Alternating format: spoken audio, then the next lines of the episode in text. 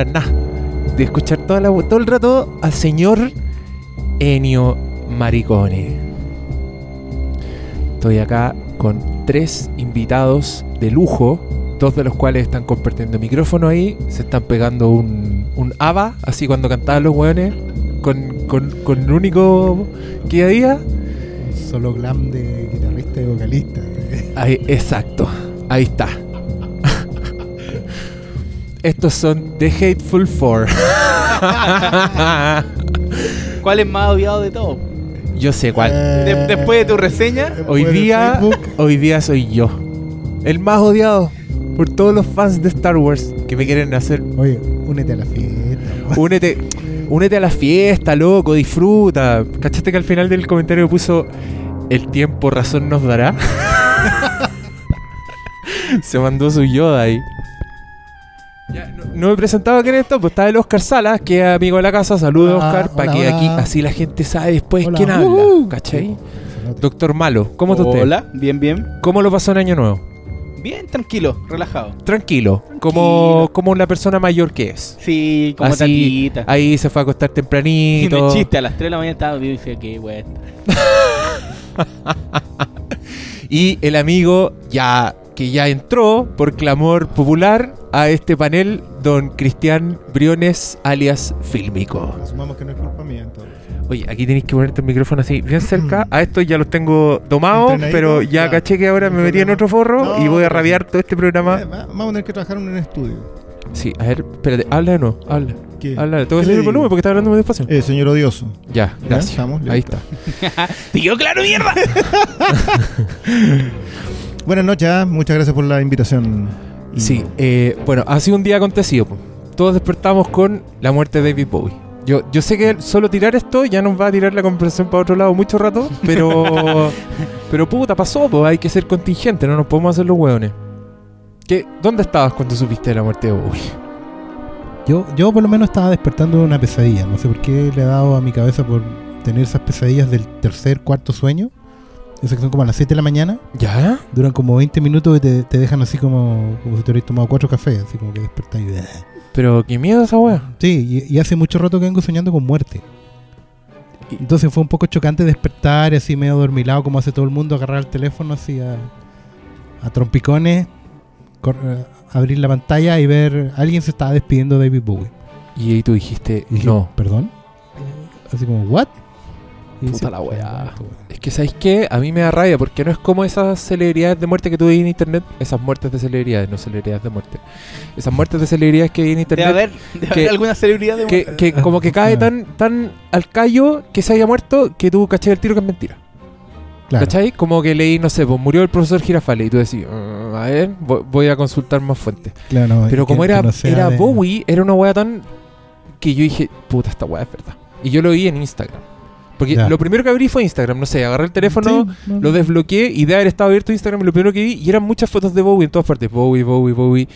Y yo dije, ya, tanto fan de Bowie, porque hace poco habían hecho lo mismo weá con el disco, pero acá Claro. era como mucho más sentido. ¿Sabes que ahora me acordé bien? Porque como estaba medio dormilado, eh, también pues, abrí el teléfono y estaba abierto Facebook, que fue lo último que vi anoche.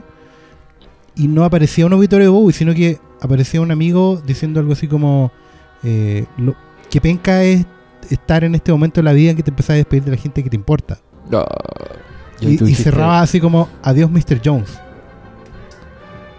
Entonces fue como: ¿What? Eh, a ver, espérate, ¿por qué tanta muerte? Porque yo también venía so- soñando recién que me había matado en un auto, entonces era como, ¿qué pasa con la muerte? y fue como, ya, pero veamos qué pasó y claro, Bowie se había muerto tres horas antes. Y, pero lo bueno fue que eh, yo creo que lo, lo- lo bonito de todo es que durante todo el día tú podías ver muchas fotos de Bowie, gente posteando canciones, nadie postaba la misma canción, eso me llamó mucho la atención.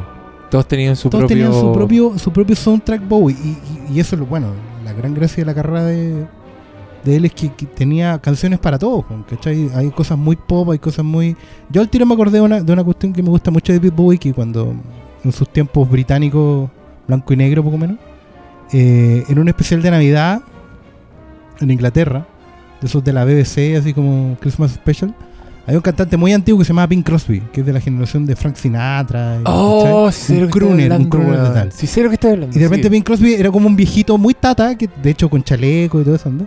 que tenía un show de Navidad y como que invitaba gente a, a pasar la Navidad con él. Ese era el, el- el tono del show. Y de repente entra el señor David Bowie, que era como la estrella juvenil, era como Justin Bieber entrando, ¿cachai? Y entra David Bowie con, con look más o menos normal, digamos, no, no de Ziggy Stardust ni nada. Y le dice, oye, como así como abuelo y nieto, eh, cantemos algo por Navidad. Y se pone a cantar el tamborilero. Se va el ropo pom pom, ropo pom pom. ¿Cachai? Y es como David Bowie rompiendo todo estereotipo hipster de cualquier cosa, pues cuando se está cantando con el Tata, pues, ¿cachai? Sí, loco, si hubiera existido Twitter en esa época, lo habrían hecho mierda. Probablemente. A David Bowie, le hubieran dicho, De hecho, es un, es un mix del tamborilero con of Nerd. Y es hermoso, weón. es muy lindo. Es la raja, es uno de los mejores villancicos que existen. Y ahí vino como toda la reflexión de tantas cosas, pues, cuando se muere alguien que es importante de una manera u otra, y, y después nos acordamos de las películas, y después nos acordamos de, de las distintas canciones de tanta época. Fue, fue- Que, igual fue ¿sabes un buen día de- Yo- dentro de todo. Fue yo, bueno. yo por algo lo, lo estoy sacando. Onda, Mm. si este, si se hubiera muerto, no sé, bueno, George Harrison, probablemente no lo, no lo estaría sacando en este programa. Pero claro, David Bowie era, era- fue un weón tan integral, como que, que metía tantas disciplinas que el loco como que espontáneamente se pasó al cine, como que se permeó así como que la gente lo quiso en sus películas y en la tele y todo. Entonces yo, a mí, que soy más pendejo bueno para las películas que para la música, yo conocí a David Bowie por las películas antes de saber que el weón era un una estrella, ¿cachai? Y debo haber visto Laberinto, debo haber visto Furio, esa weá que acabas de nombrar el amigo Brioni acá, Merry Christmas, Mr. Lawrence. que es una película, yo no, no sé nada de esa película. Era, Era Eso como el de Imperio del Sol, ¿no? Estoy casi seguro. Eh, sí, tenía. te- o, no, Nagisa Oshima. Y, eh, y sabéis que a mí me pasa una cosa con eso, que yo tampoco vi la película previo a escuchar el disco. ya, que es un disco de Ruichi Sakamoto, David Byrne y David Bowie. Entonces, claro, llego, lo, lo empecé a conocer como por eso y después de eso... Yo no, no sé, yo no sé si entre tanto como por, por lo mismo de entrar por la primero por la tele o digamos por el cine a, a Bowie y, y y es cierto esa hoy día leía a alguien que decía que era un renacentista moderno en el sentido que abarcó todo lo que pudo, pintó, escribió, no sé, no sé si habrá triunfado digamos en todo, pero hizo cine seguro, teatro. Bueno, también era, era la Inglaterra en donde podía hacer casi todo eso porque se te da el espacio completo, digamos. Pero yo hoy día escribí en una cuestión de que nos, que nos despedimos de amigos imaginarios. Nosotros, ¿qué sabemos de Bowie? Nos, nos entregó el arte nomás sí, lo que hizo y y nada yo creo que nos a mí me pegó muy fuerte como, como ese sentido y, y también lo decía por ahí es que no va a haber nada más o sea ya tenemos la inmortalidad de Bowie está asegurada digamos o sea, le, le rendían homenaje desde la NASA hasta el, el estado eh, alemán por haber ayudado a derribar el muro o sea ese era el nivel de epitafios que tenía hoy día Bowie la cagó. o sea, era una cuestión que tú decís, pero que. Y, y claro, y te tiene que pegar. Porque si no te pega, entonces en realidad estás como desconectado. Y, y lo que tú decías a propósito de que si hubiese existido twi- Twitter en esos tiempos, los hipsters. Los hipsters en realidad no, no alcanzan a llegar a ese lado. O sea, hubo hipster en ese tiempo, pero no alcanzaron a ser topados porque Bowie era pop. El Exacto, tipo siempre es lo verdad. dijo, yo hago pop, yo creo que llegue a la masa, yo creo que lo disfruten todos. Cuando hoy día reclamaban, por Dios, o sea, hay gente que reclamando si ustedes no se merecen ser fan de Bowie. ¿Qué es eso? Ojalá todo el mundo llore a Bowie. No, elitistas conchas de su madre. O esos ¿sabes- buenos que dicen, Si yo- tú venías co- conociendo recién a Bowie, weón, bacán y que siga conociéndolo, ¿por qué tenés que ser... eh? Si hay una weá que me da rabia yo soy es fan esa de Star parada Wars del, hace 40 ah, ustedes weón". no merecen esa esa weá sí que me, me da rabia, weón. No, no sé, es como un elitismo que ah, que es tan inútil, weón, y que es tan tan viciado. Pero bueno, yo no sé nada de Bowie, así que vengan de a uno, pues a ver, no me lo merezco.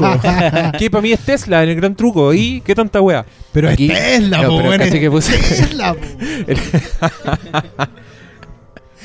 Y ¿tuviste alguien vio Extras, esa serie de Ricky Gervais? Que el- era la serie que hizo después de The Office, que todos Sí, estaban sí. esperando que le hizo en HBO, y que se- era muy famosa porque tenía los medios cameos, así, pero eran ridículamente Sí. famosos los cameos. Y eran siempre eh, cameos de hueones autobasureándose, como Ya. hacían unos unas versiones muy hueonas de sí mismos. Y, mm, y Ricky Gervais era un extra que quería ser actor y tenía una amiga que era extra y estaban relegados a estar en el fondo de las películas. Entonces siempre interactuaban con Kate Winslet, que era la actriz de la Claro. película, dentro de la película. Y hay un capítulo en que este loco como que encuentra un poco la fama. Hacen un programa de televisión, finalmente, le- esta es de la segunda temporada, le compran como su piloto y el loco se hace famoso, pero ahí el weón sufre porque es famoso como con el lumpen. Onda el weón se mete a un bar y lo reconocen puros buenos pencas, así como, ¡eh, venga, tómese un copete! Y Ricky Como Gervais que quiere ir, en Mega. claro, y Ricky Gervais quiere, exacto, como que triunfó en Mega. Y Ricky Gervais quiere ir con los buenos más top, pero no lo pescan, ¿cachai? Es, mu- es muy impopular entre los hueones grosos. Y en un capítulo, el loco llega a un pub y está David Bowie entre los invitados, así como que está el buen grosso. Y Ricky Gervais se desahoga con David Bowie, como que le dice, mira, ¿sabéis lo que pasó? No sé por qué voy a confiar en ti. Y David Bowie lo escucha y dice, tranquilo, cuéntame. Y este weón le dice, mira, yo hice un piloto y, y es pésimo y a todo el mundo le gusta y yo soy mucho más que catchphrase, le dice el weón. Yo soy, tengo muchas cosas que dar, así como que Ricky Gervais se da la profunda. Y David Bowie lo queda mirando y de pronto se pone a cantar una canción a capela. y es una canción que le canta Ricky Gervais en que lo basurea. Todo el rato se burla de todas las weas que le dijo, así como que David Bowie en Extras es un saco wea así, pero weón, cósmico. y la canción es para cagarse la risa. Por favor, busquen ese YouTube. Yo, todos estaban tirando su videoclip, sus canciones, y yo lo único que quería tirar era la canción de David Bowie contra Ricky Gervais. Porque es hermosa. Pero el weón tenía un sentido del humor, era, era un era- era actorazo, era, gente, como ya así, para de ser grosso David Bowie. De haber salido en Zulander nomás. Yo creo que tenía buen humor. Porque era un rol de. Era él, pero. cari- caricaturizado al máximo. po. Sí, pues, cuestión. Em, bueno, no sé, po, quería hablar de Bowie yo. Por eso No, tomé bien, este, este desvío. Hay, no, y hay, hay que aprovechar que es una de las. Sí, ahora hay grandes vendedores de música, pero bueno, este era una de las últimas estrellas que iban quedando. ¿Quién, quién va quedando ahora? Bueno, se fue hace mucho tiempo Mercury, Lennon. Se fue ahora Bueno, algo intuitió que queda Bob Dylan y. Y sería todo. Y McCartney De- con- de esa- y McCartney, claro, de, esa, de esas generaciones. Que por cierto, Bob Dylan, Legendaria. ¿cuán- ¿cuántos siglos ya? Es que Bowie se murió joven igual, pues. O sea, se murió acababa de cumplir súper 69 joven. años. sí, Pero, eh, ¿y ustedes cachan eh, que hay de cierto que solo vi los titulares que el one se había despedido con el último disco? Eso es verdad. Lo que pasa Ah, pero es que. sí, es muy melancólico la historia. Es como, ¿sabes qué? Este, esto, esto fue mi carrera, porque toma muchos como estilos que ha tomado, que hizo Bowie. Le dice, llegó el final. Adiós. Yo he es visto, el último he visto eh, me, me- me sorprende también porque hoy día leí muchas reseñas así como. Mira, estamos muy de fan, pero como cuando los fans empiezan a ver en cada detalle un, un- una señal, ¿cachai? Un, un spoiler, un, un guiño, lo que sea. Aquí igual, hay gente que empezó a desmenuzar el disco completo. El Black Star, que, Mm. que ya de partida parece ser una metáfora porque él era una estrella, pero esta es la estrella negra, la final, ¿cachai? Eh, no sé, pues, bueno, hay un video de- de- El del Lazarus. tema Lazarus en que él está básicamente muriendo, ¿cachai? P- O pasando a otro plano, digamos, tiene, tiene estas monedas en los ojos que se, que se que eran ritual funerarios de pueblos antiguos, ¿cachai? Frase donde dice where we a dónde vamos ahora, ¿cachai? Puras cosas así. Sí, bueno, y en términos de noticias decían que mientras hacía este disco, el- como que Bowie tuvo como seis infartos. Entonces era como, trató de sacar el, el disco como de fuera de lugar para... Pero te digo que es una, es una sensación que yo, por lo menos, como. como yo tuve, por, por ejemplo, cuando murió Freddie Mercury el- hace trillón de años atrás, ¿cachai? No, esa, esa sensación de, de que es muy sorpresiva la muerte, que se la tenía guardada, que no le quería decir a nadie y que. Puta, esta gente que se muere así sin, sin publicarlo en redes sociales, ¿cachai? Sin andar diciendo aquí estoy en la urgencia muriéndome, ¿cachai? y sobre todo por la weá. circunstancias de, de su Además, ¿cachai? Que es como de un día para otro. Además, el, el Lemmy de Motorhead lo hizo un poco así también. Lemmy también sabía que estaba enfermo hace rato y nada, de repente sabes que me diagnostican cáncer y me muero otro día porque no estoy ni ahí con, con morirme en público, ¿cachai? Eh, lo cual es un comportamiento... No, pero sí, de hecho ahora lo de Bowie no se sabía que tenía cáncer. No, pues, no, era una cuestión que, pero obviamente él tiene que haberlo sabido. 18 meses antes, era la... Claro, pero lo otro, lo que, lo que también encuentro como más, más, más impresionante en ese sentido es que, claro, yo después de que se murió Freddie Mercury, recuerdo haber escuchado el Innuendo y me- el disco final de Queen y, y te cambia completamente el- el- el- la lectura del disco, ¿cachai? Cuando tú escucháis al tipo desgarrándose en un tema y sabéis que el tipo se estaba muriendo, Ahora va a pasar lo mismo cuando escuche Black Star de nuevo. Es inevitable ver los mensajes, imaginarte las situaciones. Pero yo creo que eso también es, parte de la riqueza del artista. Es como saber que estáis haciendo, echando el resto y, dejando tantos mensajes para la autoría. Que es lo bonito del arte en general. También ha pasado con gente que está filmando sus últimas películas y tú de repente no sabís que, se puede estar despidiendo o no. ¿cachai? Y, en, y en todos los aspectos. Pues. Yo también me acuerdo en los cómics, el último cómic que dibujó Jim Collan, el dibujante del Capitán América, es también una cuestión impresionante cuando tú veis que, sabes que el viejo tenía un puro ojo y estaba dibujando a los 80 años eso, ¿cachai? Y tú lo ves de otra manera. Entonces es lo bonito del arte también, que al final es, un- es una cuestión que es permanente, eterna. Y sabéis que no es apito esto, pero hace, hace rato leí un weón diciendo que el Dark Knight Returns 3 podía ser la despedida de Frank Miller, que el loco se podía estar despidiendo con ese cómic. Y me dio cosa. Dije, oh, qué hey.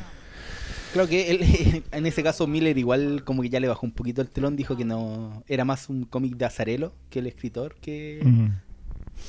Yo lo- eh, me acordé mucho de una revisión con, con Clint Eastwood hace ya unos uh, siete películas más o menos que empezáis a notar un poco el, el que tema no muerte. hace mucho tiempo porque Que no- claro, porque el, el hombre hace como tres al año. Eh, pero se lanzó una serie en que eh, enfrentaba la muerte. O sea, se relacionaba con la muerte. Y, y había. Y hay algunas cosas que a mí no me gustan para nada. De hecho, como que sentí que puta, no, no, no te podías estar el despidiendo así. maremoto, decís tú.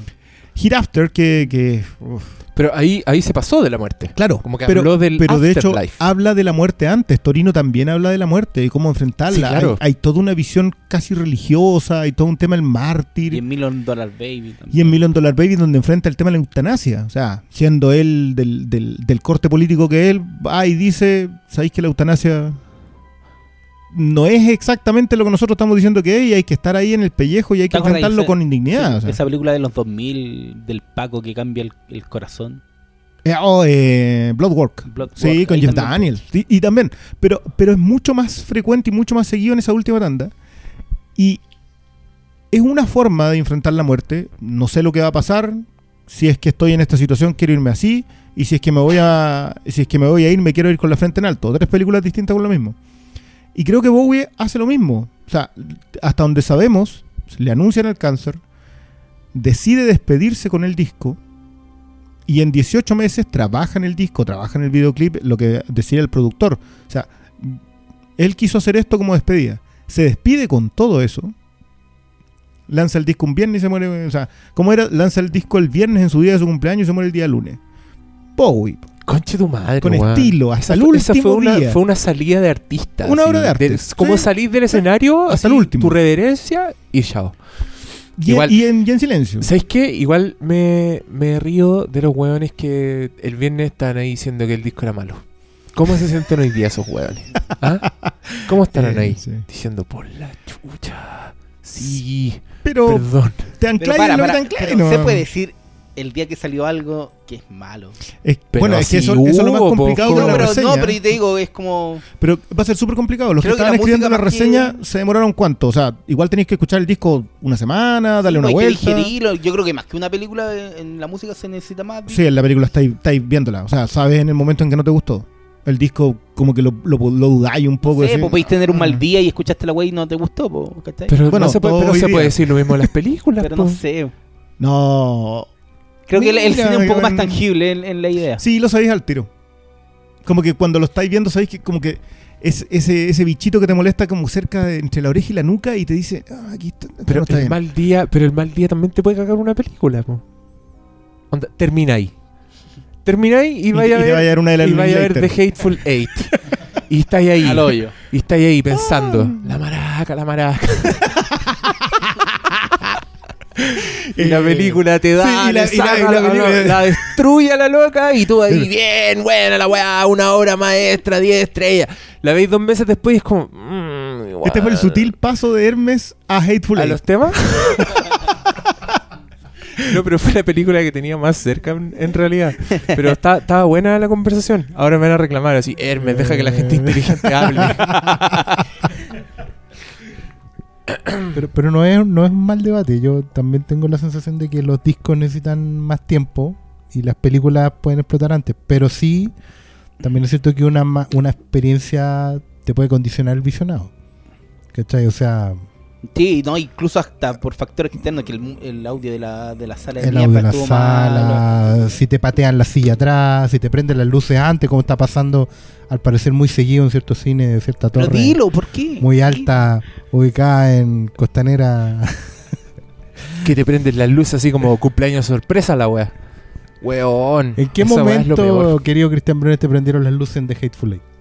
Yo voy a eludir el spoiler, pero Ya. tiene que ver con cierto papel que circula durante toda la película y en el momento culmine de la lectura No. me te prendieron la luz. Ah, No, te juro que, que No. si no hubiese sido tan buena ¿Sabes Hateful Eight, me la matan con eso. O sea, no- Sí. Es que esa es la weá. Ahí yo pienso que si. No sé, tengo pensamientos encontrados. Porque si a mí me hubieran prendido la luz en la mitad de Hateful Eight y yo igual tengo que decir mi opinión, igual voy a decir que la weá es perfecta. ¿Cachai? No, claro. O sea, en el caso de que yo eso es lo que esté Mm. pensando, ¿cachai? No lo digo Sí. como, como, como que tenga que ver con el veredicto, ¿cachai? Voy a decir, si la película está increíble y, y se para la cinta y espero una hora porque no la Mm. arreglan y después llego y estoy enchuchado y tengo hambre y llegué tarde a la otra pega y estoy así mal genio y veo el resto de la weá, yo creo que si eres buen crítico, igual debierais ser capaz de decir sí, debería la weá es buena, la weá funciona, que- la weá Yo creo que a los críticos de música les pasa igual, en general, porque la opinión, la opinión del fan muchas veces en la música tiene a- más que ver que las películas. En las películas también está pasando, pero no tanto. Cuando tú vas a escuchar un disco, vas como con el disco preconcebido. Mm. Y es muy habitual que lo- la- lo- los que escuchan a sus bandas o a sus músicos digan, oye, pero esto no es mi, ¿cachai? Mi banda, a mí no suena como se vendieron. Todas esas weas que uno dice de los discos, cuando los discos en realidad hay que masticarlos. Hay que requerirse también de la experiencia que están pasando la banda o el músico cuando compone, cuando propone, ¿cachai? Y en el caso de Bowie también es un poco, yo creo que en este caso particular es pobre decir que el disco es bueno o malo porque en realidad si tú escucháis a Bowie y, y vais a escuchar el disco nuevo, eh, sabéis que te iba a sorprender con algo. Que iba a ser completamente distinto al anterior o al de los últimos cinco años, porque Bowie siempre fue cambiando de un disco a otro. Eso no es solo palabras de prensa. Entonces, es un poco rápido decir hoy. Bueno, yo siempre distingo. Una cosa es decir no me gustó y otra cosa es decir malo. ¿Cachai? Puede que a ti no te haya gustado, pero encontrarlo malo, no sé, demórate un poquito. po. Sí, son complicados esos, como esos, esos límites. Sí. son, pero a, a mí me pasa que encuentro que son eh, caso a caso. Como que me cuesta dictar un, un- Mm. una política, ¿cachai? No, yo entiendo. Porque en el caso de, no sé, pues de que la experiencia te la interrumpan y, y tu, y tu impresión sea negativa, yo creo que sí merecís darle otra oportunidad, ¿cachai? Sí, claro. No, Como. no. mm, pero. No sé. Además, me, empecé- me desconcentré porque empecé a pensar en, lo, en las weas de Force Awakens. y- Deja eso una vez por todas. No perdamos el tiempo. No, en serio, No, o sea. no me pueden dar, no me quieren dar 45 minutos para contestar todos los comentarios. Les juro que me demoro Sí, 45 te minutos. Contesto todos los- No, eh, yo un, un, Oye, un vos tema- también te dijeron pedante, doctor malo. Ah, pero, pero Te dijeron Yo me- pedante. pero es que a mí no me, yo le digo, me los paseo, así, me da lo mismo. ¿Cachai? Me da lo no, mismo. Qué bueno que no se pueda transmitir el gesto que acaba de hacer Doctor Malito. malo acaba de hacer gesto. Mira, es el gesto. Hizo gesto de Colo ventilar, Colo. Sí, ese. ese- ese- de ventilar sus genitales. Eso, me los pasé. como si se hubiera echado un gas Pero por el aquí- genital. Ese gesto, como de airearlo. Sí. Eso- hace eso falta el dice- streaming para esto. sí. Cuando el Andar tomando en cuenta, po. cuando el Cuando- doctor cuando malo son- le dicen pedante, él se los Ah. pasea. Sí. Es que yo creo sí. que a No, nos han que- mucho más. Pero es que no es una crítica. Bueno, si te dan argumentos bacán, dialoguemos, pero si te dicen. Nah, no, no disfrutáis. Ándate a la concha de tu madre, weón. Chao. No, o sea, no estamos hablando del mismo nivel. Pero eso- es que eso hay que tampoco un argumento. Hoy día, hoy día, No, me, pues, empezaron, digo, hoy día no me es- empezaron a dar es argumentos argumento. y llenaban párrafo de párrafo y yo leía y eran weas tan estúpidas. Yo sé que hay una gente que se enoja porque uno dice estas cosas y te dicen, ay, querí, tenés ego y la wea. Pero no, les juro que no es eso, les juro que me escribieron tonteras. Así, pero de- debajo del promedio de coeficiente intelectual de un simio. Así, ese, esas weas me escribían hoy día. Entonces es como. Pero a ver, date un ejemplo, como que. El que más te picó Sí, el ya abriste la página. Sí, ya No, no, está- ya te juro que no. abrí, No, ya, te ya, juro que no dale. está abierta. Estoy viendo las páginas del. Estoy viendo las preguntas No, de este abriste la capítulo. página para hablar de la. No, no, no, no, no, no. A todo Si esto fue- yo, yo voy a acotar mientras Hermes busca. No, la si no lo voy a buscar. Hay, un- una cita de, de Ah, sí, Fuguet sí. ya que está en... No, sí me acordé, voy a buscar una. Se lanzó. Hay una cita de Fuguet que es muy buena a propósito de la experiencia en el cine. Él, él decía que el cine, los recitales y los estadios eran los lugares donde tú estabas rodeado de gente, pero completamente solo. Entonces, como que si es algo que en realidad estás disfrutando en pantalla, al frente o en la cancha, digamos, da lo mismo lo, lo que tengáis al lado, si te patean en la silla, si está el cabro chico llorando, etcétera, da- viene a dar lo mismo. Si tiene una vieja cura y volada en el, en el recital. ¿Qué pasa, ¿Qué digamos? pasa, sí, sí? Bastante seguido. Pero si lo estás disfrutando, si estás justo debajo del nivel preciso para concitar, digamos, toda tu atención, ahí te empiezan a bajar los bonos. Por eso creo que es cierto, hay que darle una segunda oportunidad cuando eh, está ahí, ahí como en la mitad, quizás era mejor, quizás no era tan mal, eh, y que podéis darle una vuelta. Estoy rellenando para que me encuentre la... No, no lo encontré. Son cientos. son cientos. Y no lo encuentro. No, pero mira, este es el reclamo. Es un spoiler de Star Wars The Force Awakens. Yo decía que a mí me parece imperdonable. Y de verdad imperdonable.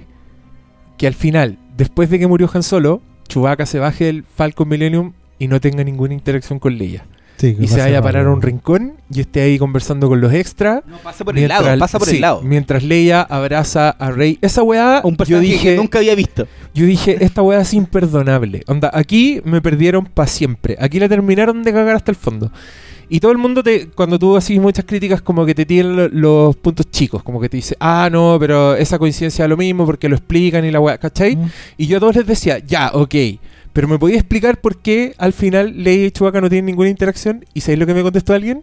Creo que sí, pero léelo. Me dijo, no, es que no lo voy a leer porque no lo encontré, no pero me acuerdo de memoria. Me dijo, era una película demasiado larga Sí, y no podían gastar tiempo en esas cosas.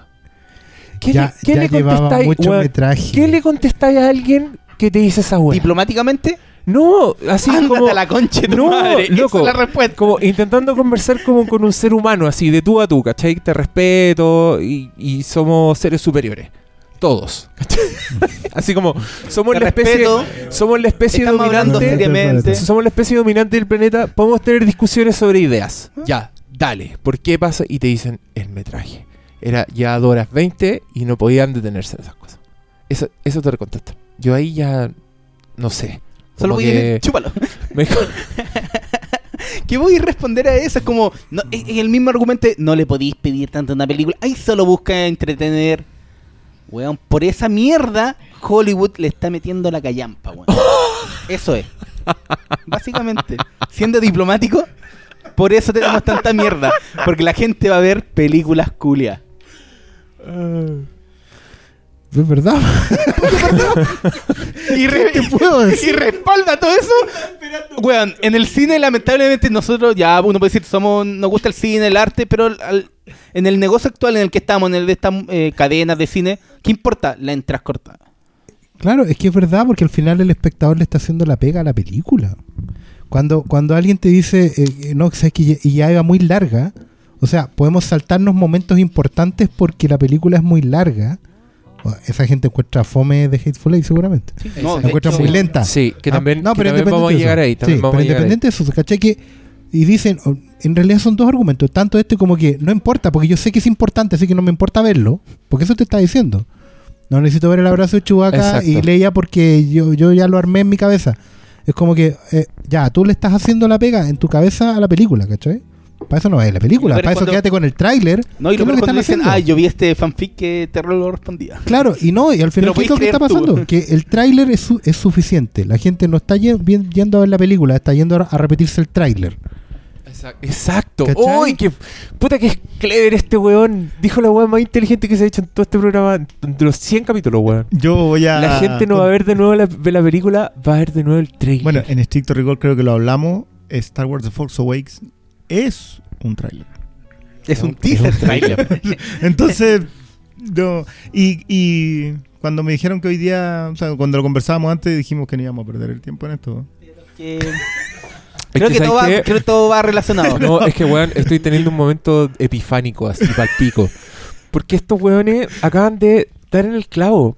Weón, Star Wars The Force Awakens es un fenómeno por esta weá. Ah. Y es un fenómeno que estos buenos consiguieron. Estos locos hicieron lo mismo que hizo Star Wars con el blockbuster en su momento. Lo hicieron hoy día, porque inventaron una película culiada mutante que es muy imperfecta, que la gente ama y que, weón, la gente le hace la pega a la película. Esa weá yo nunca la había visto. Yo vi un cómic, que lo puse de hecho en mi crítica, ese cómic de Chewbacca, Oh, que como que el weón se detiene cuando ve acá el weón. Ese cómic es más emotivo, le tiene más cariño al personaje y tiene más dramaturgia que la película. Mm. Como chucha, los buenos de Disney lograron inventar un producto que es así y que te enganchó de por vida. Onda, ese lo que quiso ese, ese fanfiction se va a morir pagando por ver Star Wars, weón. Va, va a estar de 100 años pagando entradas por ver Star Wars. Pero es que. y entonces, ¿Sí? ya, sí, weón. Ese es el decís- mérito. Ahí está el mérito. Pero tú decís, ¿por qué? Porque puta, es lo que Disney, el nuevo conglomerado que El tiene imperio. dueños Star Wars, necesitaba una puerta de entrada, no solo para los buenos que nos gustaba a nosotros Star Wars y estaban peleados con las precuelas, o los cabros chicos que les gustaban el- la, la serie eh, Clone Wars, porque son muchos niños que, que eran más fans de Anakin y no tienen idea de Luke. pues, weón. Necesitaban algo que los congregara a todos. Y en esa agua de congregar a todos, crearon esta película que apunta, dispara para todos lados. Y no sé si acierta, tiene tanto Mira, acierto. yo. Puta, sí, acierta, porque el objetivo no es ese. el objetivo no es el, Es el cortar hacer una hueá redonda. Exacto. Es No, pero cortar tickets, Y- es tener la cagada en internet, es decir, loco, we got him. Eso. eh, yo. Es y- como o la sea, peli- yo- yo- a ver, vamos a volver está, sobre la, el tema. y está de- la red así levantando toda la masa de pescadito y por algunos lados se están escapando algunos, que somos yo, nosotros. Yo, yo, yo siempre. eh, Debe ser la película tipo trending top. a, mí, weón. a mí no me den cuerda con esto. Yo, yo, yo de verdad ¿Por qué, que. no? Porque yo ¿Por lo. qué? Porque yo venía pelando esto antes. Ah, no, sí. no es una cuestión de que No, me dijera ¿sabes por qué? ningún motivo Es esto. verdad. Tengo que dársela al amigo Cristian. Y de hecho ahora entiendo. Recién entiendo por qué me decíais las weas que me decíais cuando yo Ah. estaba flipando con el trailer de Mad Max. Ya, no, eso. Porque yo llegaba Sí. a la tienda de este weón y le decía, weón, ¿cómo no se te paran los pelos con ese trailer? Y este weón decía, no, es marketing. ¿Por qué? ¿Por qué se me van a parar los pelos? Es marketing. Y yo le decía, imbécil. Y después una yo vi la película. corazón, No, no, no, no. la... Ojo, ojo, No, esa y después yo vi la horas y media. Y después yo vi la película y dije, ¿Viste? yo tenía razón, briones culiado, vaya a quedar palo hoyo cuando ve esta weá. Pero ahora entiendo que era mucho más profundo. Es que, a ver, yo insisto, primero el estándar de calidad de Star Wars es bajo. Yo sé que todos intentamos am- anclarnos a otra cosa, pero el estándar de calidad de, de Star Wars empieza en el episodio 1 y 2. Ese es el estándar abajo. Es verdad. Y el estándar arriba es el Imperio contraataca. Que después o la de eso. misma película. Que ahí Ya, te- podemos discutir perfecto. cuál es Po- mejor. podemos discutir cuál es- y- pero yo creo que están a la par, bastante encima. Pero la que se arranca con los tarros es el Imperio contraataca. Ahora, de nuevo, yo, yo creo que, el- y, y esto es quizá, vo- voy a volver a intentar el paso a Hateful Eight, a propósito de un fenómeno bien peculiar que se da con, los, con esta generación de cinéfilos. Que fueron Spielberg, Lucas, eh, Coppola, De Palma, etcétera, etcétera. Que fueron tipos que se quedaron viendo cine y terminaron haciendo cine. Y es impresionante como ellos, siendo cinéfilos, siendo amantes del cine, pero duros, gente que después, los que ganaron muchas lucas, se dedicaron a financiar a cineastas que ya no, que ya no vendían, en el caso Kurosawa, que le pagaron películas, etcétera, etcétera. Llega, pasa todo eso, y ellos mismos generaron una. O sea, hoy día la- creo que. No, no, no estoy seguro de la persona que hizo el comentario, pensé que no voy a, voy a calárselo, pero dijo que lo de esto, lo del episodio 7, era un fenómeno generacional. Y tiene toda la razón. No es un fenómeno cinematográfico. Esto es pura industria. Es la definición exacta y precisa de industria. Hicieron funcionar una máquina, metieron el producto y sacaron, cortaron lucas como probablemente Star Wars no lo hacía en mucho tiempo. Creo que, de hecho no, no estoy seguro, pero las precuelas juntas recaudaron creo que ya de Star Wars The Force Awakens ya en el 70% de lo que recaudaron las tres precuelas juntas. O sea, Pero es que en Son ese, unos en ese genios, sentido, no, es que tampoco se puede comparar también. Son te dije, genios. te dije comparar que ahora el, el- la entrada vale, mm, no sé, más de 2 dólares. Sí, está la entrada el 3D. ajustado, está sí. la entrada- ¿Cachai? Que no sé si se puede... Hay muchas Porque como en Estados Unidos no, tiene- sí, pues, y no Estados Unidos cuentan los dólares y no cuentan las entradas cortadas, no sabemos realmente cuántas personas fueron a ver una película. No sé, acá en Chile se puede hacer eso, po, porque uno ¿Cuántas sabe cuántas personas fueron, fueron? que es como el dato importante. Pero con la diferencia pero- de precio de entrada. Pero aún así sí es un comprar. fenómeno cuando, Ah, cuando, obvio. cuando hace años nos preguntábamos si, si Disney había sobrepagado Lucasfilm, ¿te acuerdan? Como 4 mil billones. ¿no? Eso, Ah. eso es para que ahí tú, los lo ciegos mismo. que somos nosotros O lo de con Marvel. Absolutamente. y Marvel también, po. Disney Lo de tenía- Marvel también. Disney tenía absolutamente claro y ahora George Lucas debe estar pensando me hubieran pagado el doble. Sí, Así, y, y te lo hubieran pagado. Me hubiera igual. tirado el doble, igual me lo como. O hubiera vendido solo Star Wars y no el resto. Creo que siendo justo con George Lucas, el buen donó la plata que le dio. Loco, George Lucas es un santo. Así donó yo así. voy a defender donó a ese cosas abuelito. educacionales. Así que. No, yo voy a defender a ese abuelito hasta el fin de los tiempos, weón. Que el weón haga. Vuelva a haga un remake de la amenaza fantasma y le quede peor. Yo lo voy a, lo voy a seguir defendiendo. Porque ese viejito se imaginó Star Wars cuando no existía Star Wars. Y, weón, respect eterno. Háganle una estatua en la luna, weón. Ya hablemos de Hateful Eight. Ya, hablemos porque de esa película Hateful también Eight. dura tres horas. Y... La, la película Que que, justamente no es un producto hecho. que justamente yo quiero rescatar porque después de estar metido en este pantano de arenas movedizas que es The Force Awakens, yo fui al cine, vi The Hateful Eight y estaba en éxtasis. Decía yo, Ecstasy of Gold. weón, sí, weón. busquémoslo, busquémoslo.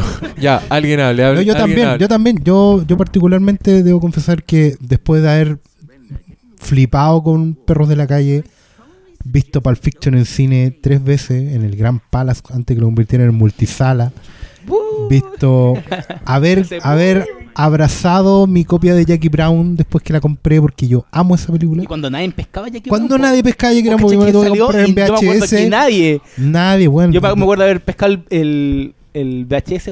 Yo tenía la copia, la wey, como se lo pasaba a mis compañeros del, del liceo y ya está. Ya. Weón, ven esta weón. Que esta weá me pasaste, la weá. película de viejos que hablan, weón. Y Robert De Niro con cara imbécil. Pero es maravillosa esa película. Después de haber, haber gozado que. mm, después vino Kill Bill, ¿cierto? Kill Bill. Y Kill Bill 1 más que la 2, ya la 2, pero, pero el soundtrack salvaba mucho. De haberme decepcionado en el cine con Inglourious Basterds y no Pero haber terminado de ver Django. encuentro que no le diste suficiente color a Kill Bill, weón. No, pero es que. Ir al cine a ver Kill Bill, weón. Yo esa weá la vi como tres veces en una semana. Así, iba, iba pasando por el cine y decía, ya, sí. igual Kill Bill un ratito. No, yo, yo, yo trabajaba con el soundtrack permanente pegado, pegado, pegado, pegado. O sea, escuchamos disco de Santa Magdalena después de escuchar el disco de Kill Bill, Santa Esmeralda, perdón. ¿Cachai? No, y, Pero- y, pa' mí- y que en mi cabeza las acciones de Tarantino se fueron a la chucha, porque para mí el weón era el director que de, la- de las películas conversadas. Sí. Era el sí, weón que podía dirigir Sí. conversación y que manejaba muy bien como los exabruptos de violencia, como una balacera de un segundo. Pero en Kill Bill el weón sacó las garras y hizo una de las mejores películas de acción así de todos los tiempos. Onda, la dirección Mm. audiovisual del weón era como, loco, ¿a dónde tenía que guardar esta weá? Así como, mientras, podía, mientras los weones hablaban podía estar haciendo esto y no lo hacía ahí, Claro. boludo. Pero para mí, para mí como que claro, en Kill Bill, en Kill Bill explotó, es como el, el clímax. Y de ahí todavía ha venido para abajo. Yo de hecho no terminé de ver Django, no la he terminado de ver. Me paré en un momento a buscar algo y no volví nunca. Oh, ¿sabes qué? no- me, no encanta, terminé. me encanta esto porque Pero- cuando yo vi Django, eh, me pasó que encontré que no la disfruté tanto como el resto. Me aburrí N, como que sentí que la película terminó cuando mataron a Christoph Waltz. Y de ahí en adelante la encontré muy necesaria, muy caprichosa, pero Claro, que no cuajaba la ¿Qué weá. es lo que me pasó en Como- Inglourious Basterds en el cine? Era como, oye, ya terminamos, ¿no? Así como, eh, next, eh, ¿a qué hora? Ya, oye, oye, que una hora, oye, pero ya, ¿cachai? Entonces yo venía medio peleado con Tarantino, ¿cachai? No vi el tráiler, yo venía un poco ya, dije, bueno, el, el hombre ya tuvo su, su cuarto de hora, digamos, y, y me, me dio gusto, weón, me dio alegría genuina encontrarme de nuevo con un autor. Y eso es lo que estábamos hablando adelante. Encontrarme con un autor que encontró su lenguaje, que lo maduró, que lo procesó, y ahora es él, es su propia voz. Tú dijiste en un momento en, en- en la conversación de, de la otra película, TFA, que, mm, que, que habíamos perdido un poco al autor, ¿cachai? Que Sí. teníamos un cine industria, y tenéis razón. George Lucas con todos sus defectos, también lo dijo Christian, todos acordamos eso, que en el fondo eh, George Lucas podía tener muchos defectos, pero igual era un autor. Él siempre intentaba y tú podías reconocer su lenguaje como el reconocí el de los grandes cineastas, ¿cachai? Tú sabes cuando estás viendo una película, no sé, pues de, de John Huston o de Malik, o de Kubrick, O de. David Lean, de weón. Lin, o Scorsese, ¿cachai?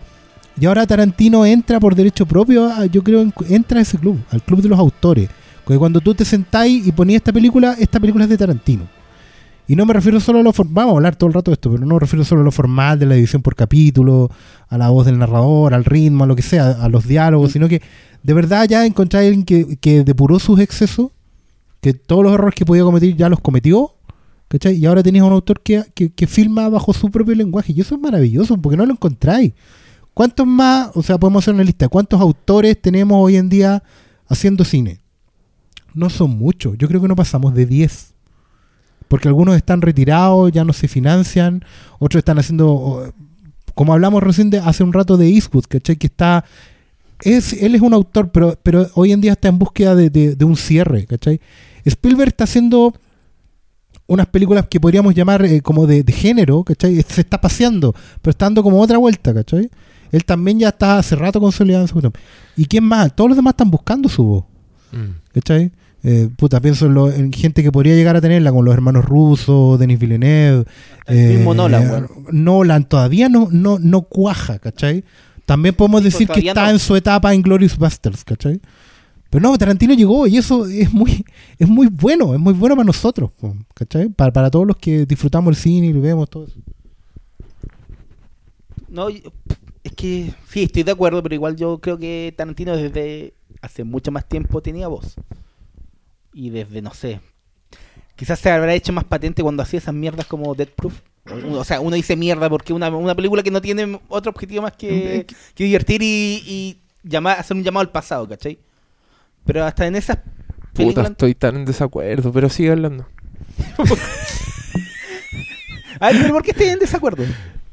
Es que para mí Death Proof está con las buenas películas de Tarantino. Pero sí, es Encuentro que que, yo- una, una de las Mm. más... Yo al decir mierda no una estoy de las diciendo más- que sea mala, ¿cachai? Ah, chucha. Pero es que es una película por, por el... Sí, porque dijo que era una mierda, pero no, pero es tengo que no, que no, a- no, a- no. atent- a- a- Perdón, yo creo- yo creo que Tarantino apunta a eso. Apunta al cine Sí, eh, que todo el, el- el- el público lo considera como de clase B, ¿cachai? Y, y un poquito más. Yo, Y de- hasta yo, yo iría de- más en la a películas, en el. Pero es tan inteligente, weón. Y es una deconstrucción de un slasher. Y, y es muy personal. Y es la única película en que Tarantino hizo la dirección de foto. Y la weá tiene si un- no unas persecuciones increíbles. Busquen un artículo en internet que se llama ¿Por qué Death Proof? Es una de las películas más personales de Tarantino y lo van a disfrutar mucho. Si a ustedes les gusta esa película y si no les gusta, si creen que es una mierda, véanla de nuevo con los ojos Pero de sí, la cara. Yo no lo digo en términos peyorativos de, de calidad. Digo que el cine que todos dicen que es una mierda, pues, ¿cachai? Que no... Ah, ya, entiendo. A eso, a eso estoy apuntando, ¿cachai? Sí, sí, sí, sí. Hasta- y qué es lo que dije. Hasta en esa película para mí ya Tarantino tenía una voz. Mm. Eso estaba diciendo. Porque ustedes, o sea, están diciendo recién que ahora en Inglorious Buster lo está. Bueno, para mí Tarantino, no sé si en Kill Bill se no, sí, es que es como un charquigán tan grande, pero para mí en Dead Proof ya se notaba lo, a lo que era Tarantino. A mí me pasa con, con Tarantino que vuelvo a revisar este tema del- de la crianza, digamos. O sea, fue un tipo que tenía acervo, literalmente tenía una videoteca en donde crecer. O sea, el tipo creció mirando cine. ¿no? Y Perros de la Calle tiene referentes y Pulp Fiction no los tiene. Y Jackie Brown tiene referentes y Kill Bill tiene todos los referentes que se le te pueden ocurrir y que se le deben haber ocurrido a él cuando lo estaba haciendo. Y esa es. Esa es a mi gusto. Esa es, es el momento en que yo digo: Este puede ser Tarantino. Este es Tarantino. Y después de eso, como que se me va. Y, y- también coincido con Oscar, como que. ¿Por qué, te, y, y- ¿por qué estoy diciendo esto? ¿Por, por qué me bajó? O sea, me cambió. Bueno, ahí le hace muy mal el tema de la edición, que le corten Kill Bill en dos tandas probablemente no termina por representar lo que era la segunda, lo que era realmente Kill Bill. Y coincido con que Death Proof es una película personal, pero por muy personal que sea, eso no lo hace buena.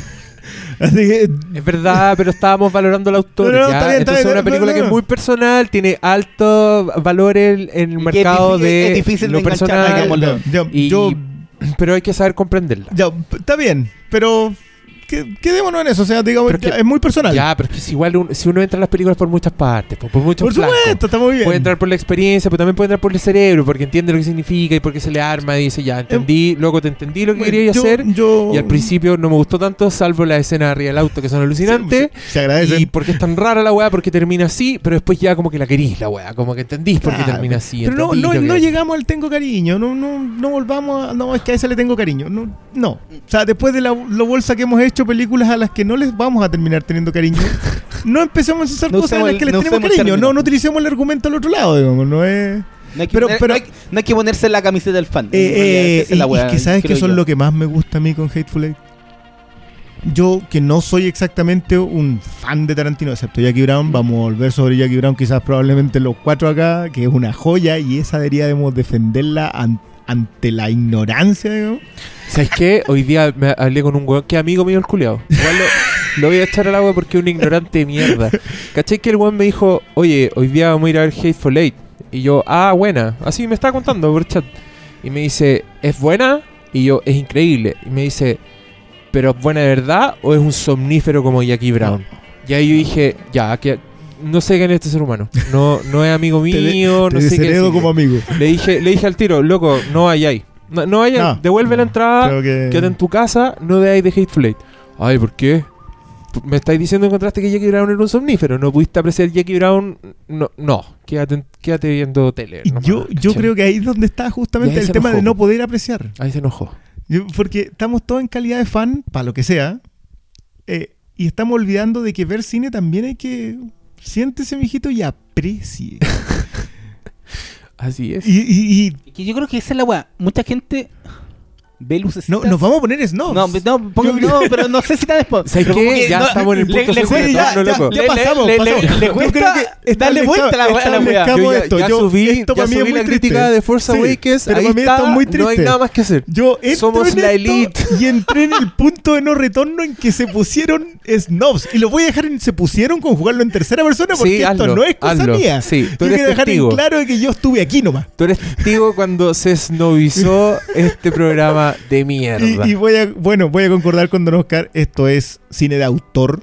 De una vez por todas podemos decir eso de Tarantino. Y sabéis que yo disfruté de Kill Bill, disfruté hasta cierto punto de Inglourious Bastard. Me pasa lo mismo con Django, que siento que, que era una miniserie y que el último episodio pues, sobraba. digamos, Y era una miniserie de seis capítulos. ¡Ay, qué buena! Yo pensé que era minoría y el 90% de este panel concuerda. No, Doctor Malo, sí. tú vas a hacer mis matemáticas diferentes. No, yo. Sí, a ti te carajo. encanta. Te encanta Django. No, no, no sé si me encanta, pero enganche con, con la weá revisionista que tiene de dar vuelta a la historia, ¿cachai? Que es Pero lo mismo eso- de. Pero eso igual lo podía hacer perfectamente con la media hora menos. po. No sé. no sé. Ya, pero no, pero está bueno, po. Sí, ese es el tema.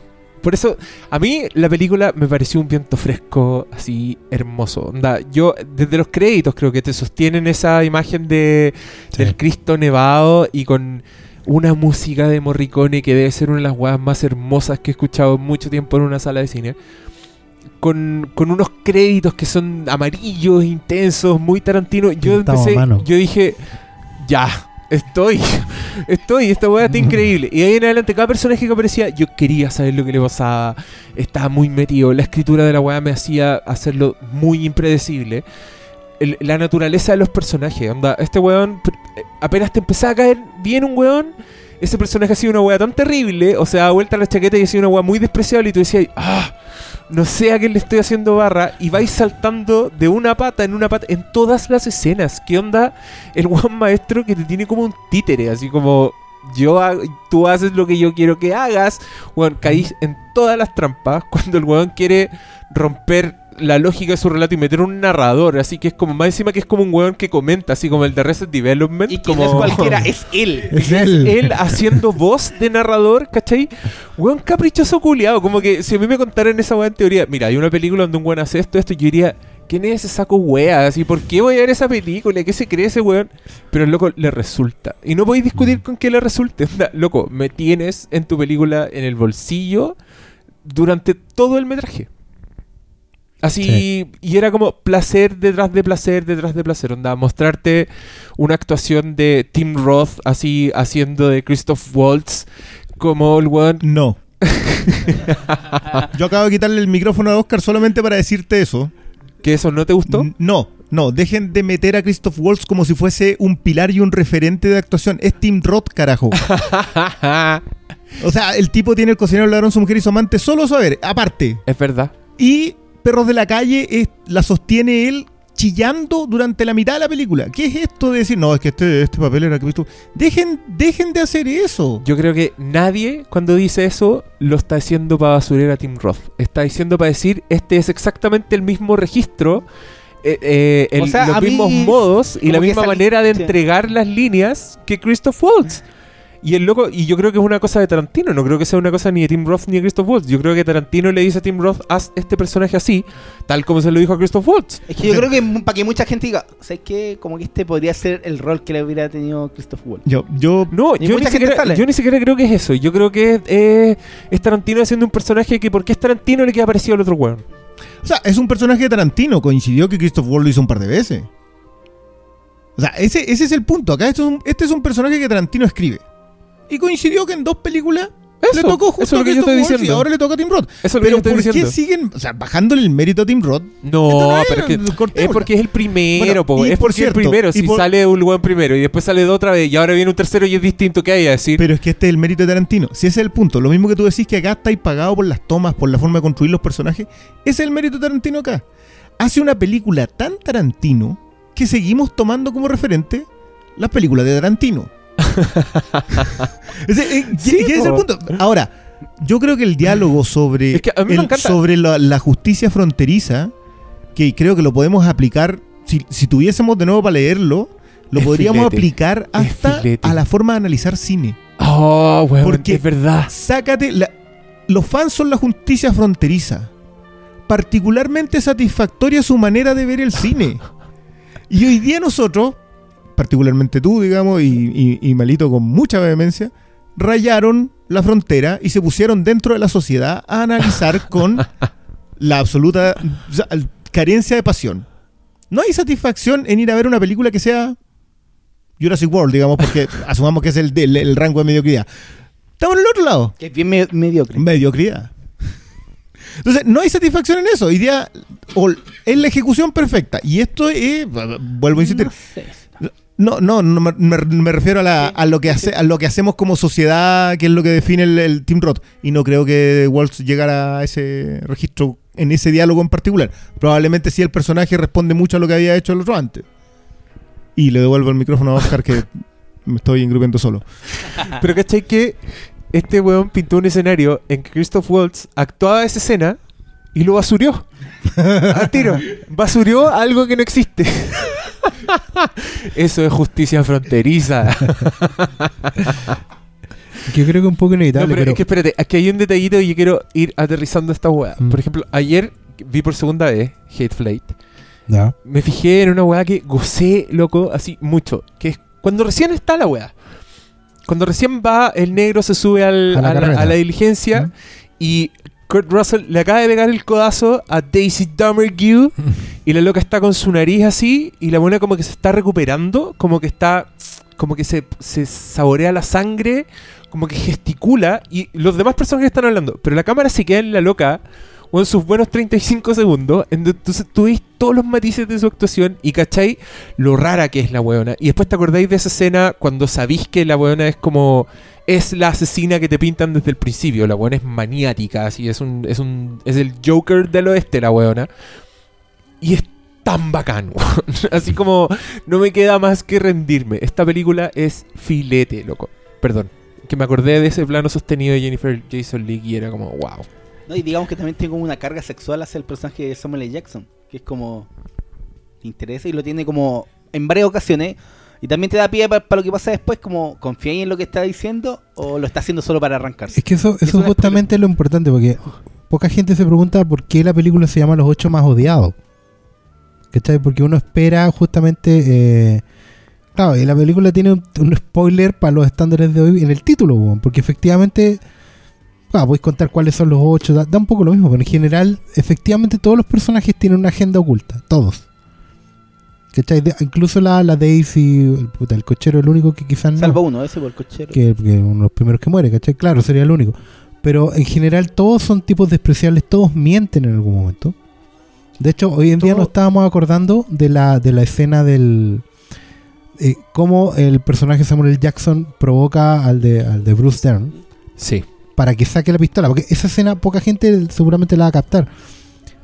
Él tenía que matar al viejo, no podía matarlo a sangre fría, tenía que matarlo en un duelo. Tenía que matarlo en defensa. En defensa, o personal. derechamente, Entonces, claro Eso es lo que tenía que tenía que desenfundar y tenía que tener testigo. Ahora, efectivamente, si, si Samuel L. Jackson conoció o no al hijo, Da lo de- mismo. da lo mismo. Y eso es maravilloso porque es muy distinto llegar y decir que el tipo eh, torturó y mató al hijo del, del viejo antes o después. O sea, la, escena está construida a lo largo de toda la película, desde el momento que Samuel L. Jackson tiene que tragarse algunas humillaciones por ser negro desde el principio. Desde que él puede considerar a, su amigo Kurt Russell, que igual lo humilla por negro, ¿cachai? La Daisy Tomry que lo humilla por negro. Toda la película lo están humillando por ser negro, ¿cachai? Para que al final, cuando él cuente esa historia, tú podís, no podéis estar seguro si la weá es verdad o mentira. De hecho, es muy probable que sea mentira. Que el, negro se invente la historia. Porque a lo largo de toda la película, tú ya tenés claro cómo es su relación con los blancos, cómo los odia, cómo funciona la relación entre blancos y negros, entre buenos de los confederados y los, y ¿cómo se llaman los otros? De la Unión, ¿cachai? Que el buen invente esa historia que es perfecta para que el viejo saque la saque la pistola y pueda matarlo en, en- en- en defensa y no a sangre fría. Y esa weá es muy importante porque al final implica cómo también Tarantino construye la película. Cuando tú te das cuenta que tenías a ocho buenos que son absolutamente despreciables. Todos, todos son unos mentirosos, todos son unos buenos que tienen, que se cagarían al del lado en cualquier momento. ¿Cachai? Pero tú le vas haciendo barra a cada uno de ellos. Sí, po. En algún momento todos los buenos son adorables. En algún momento ¿Cachai? todos te importan de alguna Todos te manera. importan, ¿cachai? Y es todos te parecen le- humanos. Claro. Así, empatizáis mucho con ellos. En algún momento estáis de su parte, incluso de la del viejo, weón. Porque esta historia justamente en ese momento muy pequeño te pone de parte el pobre viejo. Sí, ¿cachai? Y eso es justamente el, el valor de esta película y por eso dura tres horas, queridos amigos. Porque a las personas hay que darle tiempo para conocerlas. ¿Cachai? No basta con que usted le mande un WhatsApp a su personaje en el tráiler y le diga, mira, este es el bueno, este es el malo, odialo, hazle barra. No, aquí usted va a conocer a esas personas. Van a ser de carne y. Y al final de la película, más encima que después viene la otra wea, cuando los weones... Porque...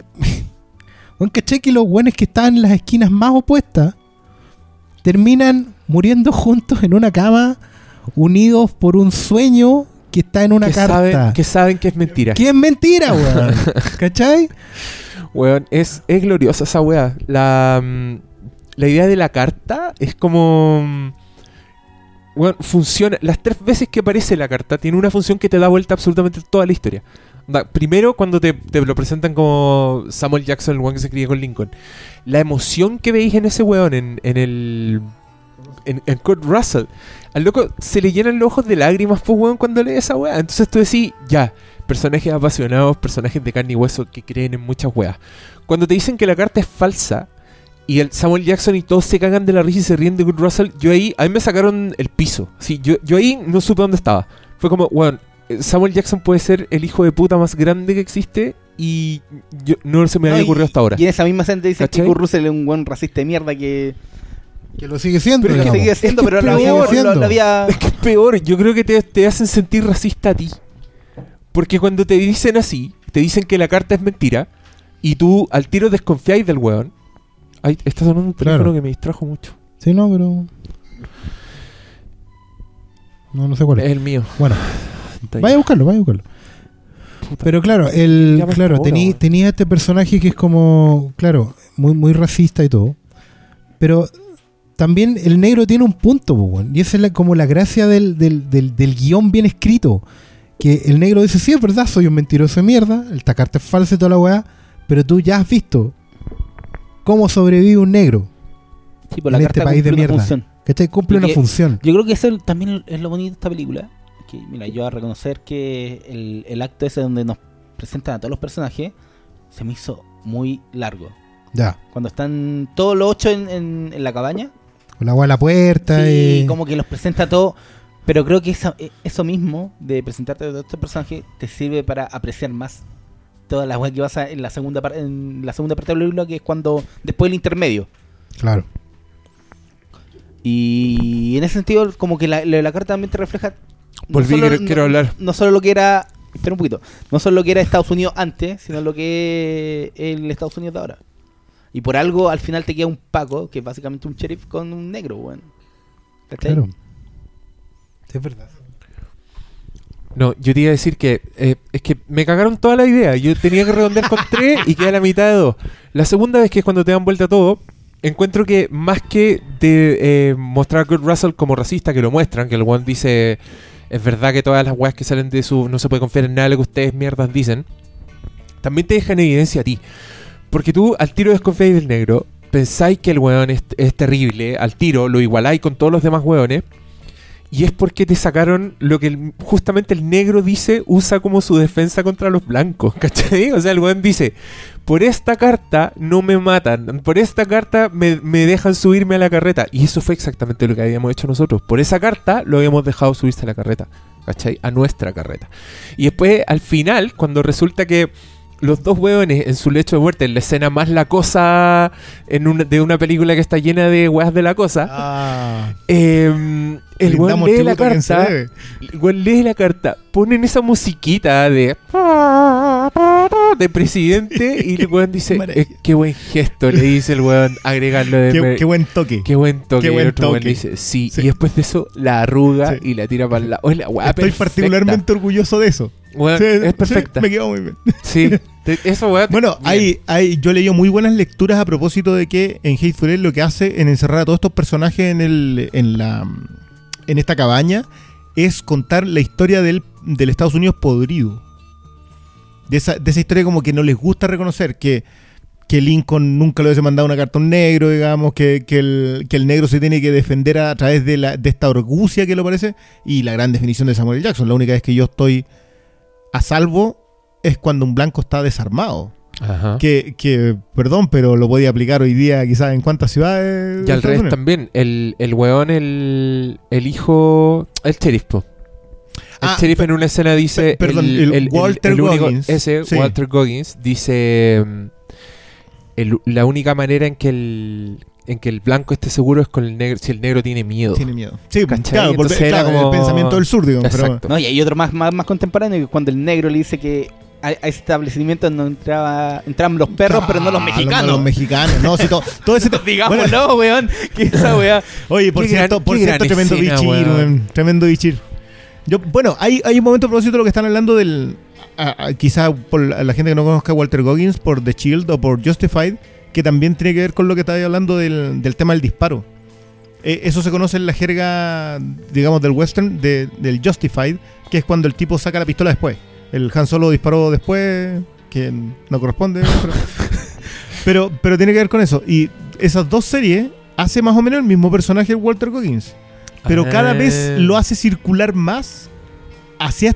o sea, como si tú lo, lo, lo hubieses segui- seguido la carrera, hizo la, cir- la circular hasta aquí. O sea, pasó hasta llegar a este personaje que es el del sur, racista, confederado así, pero bueno. Y, que- hay un momento en que los dos están apuntando, el confederado y el de la Unión, negro, el confederado racista y el de la Unión negro, están hombro a hombro apuntando a estos otros tres personajes. Sí, Y es esa escena es preciosa. Es verdad, weón. Sí, Es legendaria la weá, es este- como Butch es- Cassidy claro, Sundance Exacto. Y bueno, de nuevo, volviendo a, lo- a los referentes, yo creo que el- es bueno pasar por The Thing, pero es mejor todavía pasar por los referentes que concibieron Asalto al Precinto 13, digamos, que también es el otro gran referente acá. Sí, Y claro. Es O sea, verdad. es bueno ir, ir a Carpenter y decir, ¿sabéis que acá Carpenter tiene mucho que ver con lo que terminó siendo lo de Tarantino? Pero también es. Pero vamos a Howard Hawks. Ah, exacto. Río Bravo. Y, y Río Bravo y The Thing from Another World que la dirigió en la sombra, digamos. Pero, y, y aún así termina siendo autor Tarantino. Aún así termina independiente de los referentes procesados. Es verdad. Y eso, y ahí es donde ya tirémosle todas las flores, hagámosle todos los queques, ¿cachai? Porque que logres pasar por dos filtros, uno de lenguaje original, uno de repaso, y todavía hoy día en la tercera lectura te mandí Hateful Eight, listo. ¿Qué? Saludémoslo con el sombrero y Qué despidámonos. nomás. inteligente, Briones, weón. Dijo una weá muy Ese- profunda. es el gran punto. retrocéalo, vuelve a escuchar, lo repite en fiesta y queda como genio. Claro. ¿Cachai? Que ese, ese es el gran punto lo, lo que he dicho acá, Cristian, porque es verdad, la gran crítica que se le ha hecho históricamente a Tarantino, Que un copia, que es un copión, es un copión de videoclub, porque el buen trabajar en un videoclub, como muchos acá hemos hecho. ¿cachai? Pero es verdad que el buen calcaba escenas, que copiaba cuestiones. ¿cachai? Pero hoy en día el buen de verdad logró eh, pasar esa barrera y dejar de ser un copión para ser efectivamente un, un, un- ¿cómo podríamos llamarlo? Un, un- un tributario, ¿cachai? Sí. un, un, que rinde homenaje al cine, que ya no es fan, voy a ocupar esa otra vez esa división, no es un fan del cine, es un cinéfilo. Es alguien que ha visto cine, que ha estudiado, lo ha masticado y que con su propio lenguaje, ¿cachai? O sea, es muy bonito conversar con gente que ha visto Hateful y empezar a preguntarle, ¿y qué película te acordabas ahí? Todos parten diciendo, efectivamente, películas de Tarantino. Se parece mucho a Perros de la Calle, ¿cachai? Pero también se parece a La Cosa, a la- al Asalto al Precinto 13. Yo me acordé de películas viejas de Agatha Christie. Una que se llama Diez Negritos, que en realidad es una novela, pero que, que hay 10 buenos encerrados y uno es el asesino. ¿Cachai? Y todos desconfían de todos y es la caga. Me acordé de dos hombres en pugna. Esa weá también, que 12 buenos están encerrados. Un ¿no? jurado Me acordé, deliberando. me, me acordé de una un weá que vi en cine de última función, TCM, weón, no sé cuándo, que se llama El Bosque Petrificado. Que es básicamente una obra de teatro de gente que, que queda encerrada en una casa también por un, en un medio de un viaje por una tormenta. Yo quiero decir que Cristian Brune está haciendo gestos de así un, apuñalamiento. un feligrés extasiado No, no, no. escuchando el sermón. Es que a mí me mató con el bosque pastor. Va a empezar a hablar lengua hasta ahora. No, no, no, en serio. O sea, que ese fue porque yo, yo pensé mucho en Lifeboat. El, el referente a, Sí, de Agatha Christie era importante. Pensé mucho en Lifeboat en todas las otras anteriores. Pero este otro me tiró el bosque petrificado y fue así como, como cuando te pegáis el chalchazo. Y, ¿Cómo no vencer el bosque petrificado? Y fue así como, ya. Y me la ¿Qué quedaba es guardado. el bosque petrificado? Ah. Cuéntenos. Dejemos al señor eh, Salas acá. ¿Sabes qué? Háblanos del bosque el Bosque petrificado. Petrificado es una película que me encontré, como dije, en el trasnoche de, de alguna vez y, y que después supe que estaba basada en una obra de teatro de... que es algo, es- fue algo como una experiencia muy parecida a ver La Soga de Hitchcock. Una película en que tú podés montar con dos pesos, digamos, pero que solo se sostiene en los, en los personajes. ¿Cachai? No me acuerdo necesariamente de la anécdota, me- me- se me ol- nunca se me olvidó el nombre, porque la, la película solo se sostenía en los diálogos, en la tensión entre ellos. Fue una, una cuestión que no volví a ver hasta episodios de La Mención Desconocida. ponte tú. Qué bonito. Y, y otra vez, por ejemplo, lo de Ding lo dijiste tú en el cine. ¿Cachai? Lo de Precinto 13 lo dijo Cristian en una conversa en la tienda. Todos van aportando con, con- como con películas nuevas y van haciendo relecturas, weón. Y es maravilloso esa weá porque efectivamente puede que Tarantino sea consciente o no de que ha procesado no sé cuántos años de historia del cine para acá, ¿cachai? Lo, lo que dijo hoy día el cliente del, del plano del vómito, el, la, la es escena del veneno. Puro. ¿Cuántas cosas gore puede haber quiero- en, eh, en- es que en lo- eso, eso quiero decir. Hace poco el loco apareció un titular que decía que Quentin Tarantino quería dirigir una película de terror, así, pero para cagarse de miedo. Y yo en esta película, en Hateful Eight, veo ADN de El Exorcista, de Evil Dead. Weón, en el manejo Claro, que cabaña. hacen cuando las cámaras pasan por arriba de las vigas, son unos planos calcados de Evil Dead. Y yo me acordaba, la cabaña. Cuando empiezan a escupir sangre, weón, ADN, Sam Raimi, todo el rato, esa weá. Y cuando esta loca Daisy Demergue está sin dientes y está con el pelo aplastado con la sangre y los sesos de su Ah. hermano, esa buena se transforma en una pendeja poseída por el demonio. ¿Eres- ¿Es Nicotero con quién más? es Nicotero con, Bur- con el Burger. Esos Versus- son los dos. sí. Y, weón, esos locos aparecen en los créditos después del director. ¿Cachai? Es el cariño, eso. el cariño de Tarantino, weón. ¡Oh, qué ganas de abrazarlo al weón y comprarle un copete! Yo creo que la invitación al alcohol se debe en Hateful Eight. Creo que es necesario. O sea, de hecho, yo decía que bueno que esto, transcurra en un bar. Porque Sí. hay todo un tema Sí. dentro de lo que está pasando que era necesario. O sea, era como. Ya. Démosle un traguito para seguir, digamos. Pero, ah, bueno, un cliente. Un, un cliente de formación profesional. Un, eh, alguien pregunta por ahí si alguien fue al baño durante la película. No, No. ¿No? no, No, somos, ¿por qué? somos adultos Sí. sanos, Me- me que podemos aguantar. mejor el Sí. hombre, el hombre tiene problemas la próstata. Sí, amigo, hágase ver porque no es tan larga la película. No, no, de le, dé- hecho- no le dé color. O sea, probablemente con el Señor de los Anillos aguantaban todos perfectamente y no. Ya esa weá debe durar fácil una hora más que esta otra. Ah, por cierto.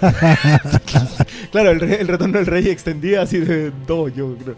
Hay alguien que dice por ahí que el, el- el- con respecto al diálogo, al recurrente diálogo Tarantino, irrelevante. Yo de verdad creo que en esta película no hay absolutamente que no ninguna es, línea no de es texto irrelevante. De verdad, en esta película yo sentí No. que no me sobraba nada. Nada Porque es. todos esos matices, voy a insistir en eso más, te definen al personaje. Sí, y te dan un contexto histórico maravilloso. Exacto. Que yo, yo, mira, soy bien ajeno al género del western. Como que lo estoy Sí. descubriendo, así siéndote muy honesto, lo estoy descubriendo recién. Me gustaban western aislados, así como los clásicos, por supuesto. Claro. Apreciaba toda esa weá.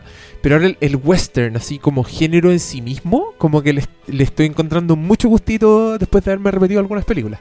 Bueno, el punto es que esta weá en los diálogos, que claro, desprovistos de las referencias pop y todas las weas de una película enmarcada en el oeste, se centraban en darme mundo, en construirme la weá, en decirme, este es un mundo donde los buenos se conocen por nombre pero no por las caras.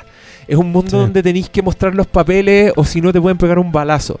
Es un mundo donde podéis andar con un muerto arriba porque vaya a cobrar los miles de dólares, ¿cachai? Y todas las conversaciones eran un aporte para esa weá, un aporte para esa weá. Llegaba un punto, no sé, po, a la hora de película, entendís todo, entendís todas las implicancias de todo y estáis ultra tenso porque está- estáis en los zapatos de todos esos hueones, como, como este loco de un maestro te hace saltar de- entre los que te identificáis y los que no, ¿cachai? Entonces estáis todo el rato tenso, además por eso, ni siquiera te da el consuelo de seguir a un héroe, ¿cachai? No, pues. Que también es una weá que aplaudí después de, de Django, porque a mí no me gustó el retrato que hizo el weón de un héroe, ¿cachai? Encontré que le quedaba mucho mejor la heroína. Me queda me- Le queda mejor Beatrix, le queda Sí. mejor Jackie Brown, pero como el héroe, el weón único que seguís, no, no me tincó de Django. Entonces esta weá acá era. Era filete eso. Y que llegáramos al punto en el tercer acto en que yo le estoy haciendo barra al weón más racista y el más asqueroso de todo, ese, ese weón chico, sheriff, chanta, era, era hermoso. Cuando el, cuando esos momentos también que yo siento que hay que alabarlo, weón, porque son que weas que ni ideas son tan estúpidas, pero que funcionan también en la película. Estoy hablando de las cámaras lentas con audio Sí. esta película. Cuando Samuel Jackson decía Did you wanna deal with this diabolical bitch? y con sus ojos saltones. Pero, weón, tú en esos momentos estás ahí así paralogizado, loco. Hola, weá, bueno. Es que, sí, bueno, hay, hay, no, hay otra weá que estaba pensando ahora a raíz de lo que estábamos hablando, de lo de lo potente que puede ser cuando porque, claro, al final en esta película todos los personajes son odiosos y no hay un héroe. Todos son traidores, todos, pero como probablemente puede haber sido todo el oeste, porque cada uno ve por la suya, ¿cachai? Pero al final hay una pura weá que sostiene la humanidad o que, que funda la weá y que es mantener la palabra empeñada que es la única ley posible porque Exacto. los weones todos durante toda la película todos buscan el provecho personal todos buscan las lucas o la, o la tranquilidad que les dé cualquier weá que van a hacer porque nadie puta nadie cruza el país completo por gusto weón. todos lo hacen porque van a obtener un beneficio ya sea cobrar una recompensa weón salvar a una hermana, weón. Todos están metidos por las lucas en la weá, ¿cachai? Pero al final los weones les ofrecen, se ofrecen entre ellos muchas coimas, muchas lucas. Y los personajes al final solo se sostienen por el honor, pues. Por el honor a la palabra empeñada que se habían prometido. Y, esta weá ya es con spoiler hace rato, da lo mismo. Sí. Eh, porque al final lo que lo único que mantiene o que logra unir al, al negro y al, y al sureño racista es la palabra empeñada de honrar al weón que los llevó en la carreta. Devolverles es. el favor el weón que los subió a la carreta. Así es. Y eso era colgar a la weona. Y que, y que curiosamente, es que el, el weón, tú, ¿sí o no que el personaje con Russell es como la figura paterna? Es como el, el weón en el que más confiáis. De hecho, cuando, cuando lo matan ya te terminan de desarmar tu, tu naipe, tu casa segura. Pero, pero, pero claro, y es porque el weón tiene eso, como el loco tiene ese compromiso de decir, mira, en la pega no es, nadie dijo que tenía que ser fácil la weá. O sea, a mí me va a costar porque yo los quiero llevar vivos, porque merecen justicia a los pueblos. Como que el weón tiene todo ese código ético, que es una weá in- más incorrecta que la chucha, así como que el weón es un asesino, es un psicópata, es, es muchas weas, pero tú lo respetas. Como decir, Sí, pero volvemos al tema de que eso es un aspecto de Estados Unidos. también, pues también, pero este weón lo que logra es que estemos de parte de esos weones. Entonces cuando, cuando, cuando el weón lo matan y estos locos deciden honrar su palabra, tú estás con ellos. Tú lo estás apoyando. Tú decís, sí, eso es lo que hay que hacer ahora. Yo, Pero yo creo ¿Qué, que eso qué pasa loca, hasta con, qué loca esa weá. como, como en el personaje más pequeño que el, el del general. Que te das cuenta ya, un viejo racista, pero era un viejo que tenía el objetivo de entrar al hijo. O dar con el hijo, ¿cachai? una sepultura digna, claro. Pero siguiendo esta lógica, weón era un viejo culiado que había matado, era un carnicero. Y en la película nunca hace, bueno, sí, hace algo malo al hacer como el pacto, ¿cachai? Pero él no mata a nadie. Ah, pero un que eso no lo sabe hasta después, sí, claro. po, y- pero un viejo culiado que me- merecía morir, pues, weón. Es que los bastardos merecen merecen estar colgados. Pues, si ese- ese es un tema. Pero igual con el viejo te, te dan tus momentos en que estáis de parte del viejo o lo respetáis o te da Sí, lástima. O tú decís, Sí, pues, ¿cachai? Como, como que igual el weón hace que los Oye, ocho más odiados los, que, los queráis un poco. ¿Y si hacemos retrospectiva y buscamos un héroe en, en las películas de Tarantino? Porque de verdad que yo creo que todos hemos dicho en más de alguna ocasión, acá no hay ningún héroe. ¿Cuándo ha habido un héroe en las películas de Tarantino? Yo creo que sí hay héroes en las películas de Tarantino. Pero, a ver, ¿qué personaje decente? A ver, no, Robert, no- Robert Forster en Jackie Brown. Sí, pero sabe que es está financiando a una mina la que. esposa de auto- Botch. La esposa de Botch en Pulp Fiction. Bueno, que era más inocente que la Ah, mierda. perdón. No, pero eso ¿de qué está, estáis diciendo, hablando? está diciendo personajes que no son malos. No, María de Medeiros ya. No, pues estamos hablando de héroes. Ah, ya. No, no, no, vam- vamos al personaje porque, perdón, pero Perros de la Calle, el héroe es un traidor a su grupo. Todos los demás son delincuentes y el que no es un delincuente es un traidor. En Pulp Fiction, Pero en términos- no, no, no sé a quién tenemos que sea una persona que podamos decir decente. Butch. Pero perdón, estamos hablando, de- estamos hablando del que amaña el, el combate. Sí, pero Ya, que después, pero después salva a Marcelus cuando podría Ya, haber di- ido digamos que, perfectamente por digamos que perfecto se, se podría haber ido por Pero volvemos al tema de la palabra empeñada. Volvemos al tema de que Sí, hay un honor más grande. Sí, po. Ya, que también es lo que hace Tim Roth en Perros de la Calle. Él está por una cuestión que es más grande que sus compañeros de asalto, digamos. Que, que el- que el grupo en el que él está inmerso hay algo más grande que ellos Pero que es la ¿sabéis ley. cuál, es, ¿sabéis cuál es el momento heroico de ese weón? Cuando le Decirle dice, a, a- cuando no. le dice, sí, Bueno, weón, porque sí, el bueno, weón está- podría haber perfectamente haberse quedado piola hasta el final, ¿Y pero en ese minuto. No, sí, el weón, y el weón sabe que el otro lo va a pero- matar, pero, pero- le dice, Claro, weón. pero no es. ¡Ay, la vol- vol- volvemos al tema de que no Veamos son de la gente, Pero ya, Jackie Brown, la protagonista, es una estafadora. O sea, eh, ¿qué- Nah, pero por- perdón, del Proof Kill Bill. ¿qué, qué- tú- ¿Cuándo tenemos Pero- un, un- un- un personaje que digamos, este era el bueno de la película? Es que, ¿sabéis qué? Yo creo que Tarantino define su heroísmo, el heroísmo en sus personajes, eh, haciendo eh, personajes a los que les pasaron cosas muy malas. Como que ahí equipara el, el daño que hacen esos personajes. ¿Me, entiend- ¿me entendí? sí. O sea, Jackie Brown es una, Sí. es una tra- traficante que se le viene encima el, el Samuel Jackson, el personaje de Samuel Jackson. No, y se le viene encima Michael Keaton. Y esa es la verdadera amenaza. No, la no. amenaza es el negro. No, no, la amenaza es Michael Keaton. No, Michael Keaton es la oportunidad de salir del negro. No, de, de hecho, al contrario, porque la, el Michael Keaton es el que la pone contra la espada de la pared, que si no hace eso, te fuiste a la sombra. No, y Samuel Jackson es Samuel la Jackson víctima es mucho de... peor. Samuel Ah, por Jackson la va a matar. Por supuesto. Samuel Jackson la va a matar y nosotros lo sabemos. Sí, Ya. ya. Ahí pero- entendí, eh, ¿me entendís a lo que voy, no? Ya, En este caso, el crimen de Jackie Brown, ser la mula de las drogas, es mucho menos terrible que la situación en la que está. Entonces, por eso tú estás de parte de ella. Yo estoy tratando de explicarme eso, de explicarte Del tema del heroísmo. El heroísmo. Ya. ¿Cómo llega al momento? Entonces, su, su weas no se definen ni por su pasado ni por quiénes son. Se definen por las circunstancias y por el momento en que escogen hacer lo correcto. Es- Ahí está el heroísmo. Es que entonces Samuel L. Jackson. ¿En cuál? En esta. O sea, en Hateful Eight estamos hablando Ah, de un pero tipo que es una... estábamos- Perdón. pero es que estábamos No, haciendo un revisionismo. Tú dijiste, vámonos para atrás y yo estaba Perfecto. feliz porque íbamos a hablar de más películas de Tarantino, es pero, que parece vol- que volvimos a vol- Hateful Eight. Volvemos a Hateful Eight porque yo insisto que la película de Tarantino nunca ha habido un héroe. O sea, no hay una persona decente, digamos. No es que... no- Así es. ya. Pero según tu definición de que este personaje es decente cuando le dice a Keitel, que, que es lo que hace este otro cuando dice que la carta es mula. Cuando eh, la Jackie Brown en algún punto eh, pasa a ser la heroína porque le pasaron cosas muy malas y por lo tanto lo que ella hace tiene que ver con su historia. Así es. Samuel L. Jackson como minoría oprimida en bajo cualquier circunstancia. O sea, estamos hablando de un tipo que está sentado encima de los muertos en la nieve de gente que lo está yendo a matar. Así es. Entonces, ¿en qué momento nos definimos al personaje con quien empatizamos que es Samuel L. Jackson? ¿En qué momento él hace algo que esté, que sea más maldad que lo que le han hecho a él? Porque entonces él es el héroe. Lo que está diciendo, lo que está diciendo Cristian en el fondo es que hasta ese momento, hasta qué momento Samuel Jackson era el héroe y dejó de serlo. Y creo yo, mi impresión es de que Samuel Jackson iba siendo el héroe en Hateful Eight hasta que mata al viejo.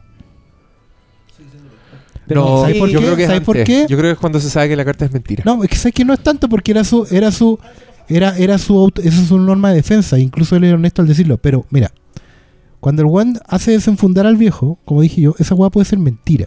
Sí, po. Y eso es un acto es. de crueldad innecesaria. O sea, no- Así sé si- es. No, ahí donde prima es la venganza. Básicamente el Claro. se, el weón se estaba vengando de todo lo que hizo.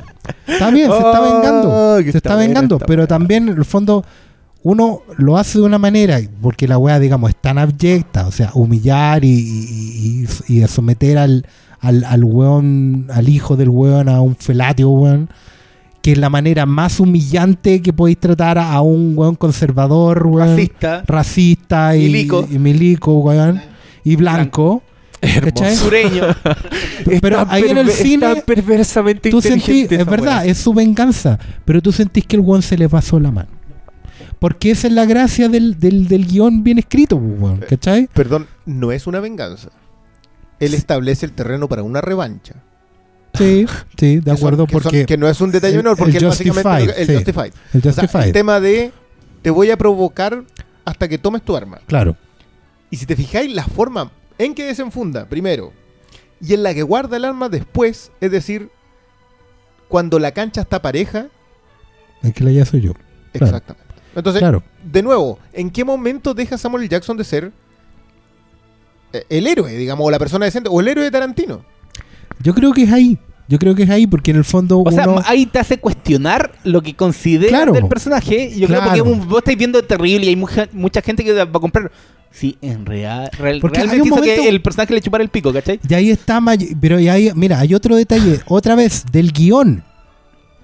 En que tú te das, te das cuenta que la weá está construida para que todas estas dudas las tengamos. Se puso medio Pinochet, así como, es el guion. Mira. El guion, señores, los tengo fíjense. todo identificado. Acuérdense de la weá. Samuel L. Jackson le dice al viejo, al, al Bruce Dern, que son veteranos de la misma batalla. De pato. Por lo tanto, ellos podrían sentirse eh, a un nivel en que pudieran respetarse. Sí, pues, y el viejo acuerda a esa weá. Claro, po. Acepta Y ahí- y ahí es su muerte. Cuando bueno acepta que el otro se siente y le pasa un plato de comida. ¿Cachai? La Ya, pero, no ¿qué es creen gratuita. usted? yo sé, mira, ¿cachai? yo creo que ese, ese misterio nunca vamos a saber. Nunca vamos a saber si lo hizo pero, o no lo pero hizo. eso es lo maravilloso de la Pero está tan po, bien construido, está tan, bien, está tan equilibrado para que penséis que sí y para que penséis que no. La weá es o que esté justificado, porque él básicamente era un general que había matado negros, ¿cachai? Y, y era una respuesta No, no, no, de- yo, me refiero, yo me refiero a la, a la, a la weá que cuenta sí, el sí, negro, si es verdad o es mentira, porque al principio, ponte tú, el loco le cuenta a alguien, pero Samuel Jackson no estaba cerca para escuchar, por ejemplo. Claro. Entonces que el weón supiera que tenía un hijo, y el weón le da información dura al, al, al viejo, le dice, se llama Charles Channer, no sé qué, le da como el nombre completo, ¿cachai? Pero al mismo tiempo está el otro weón diciendo, no, son mentiras porque él lo averiguó, lo averiguó, y tú decís, ya, igual son weas que podría haber averiguado. Y como el buen ya mintió sobre la carta, entonces tú no le creís nada a este personaje.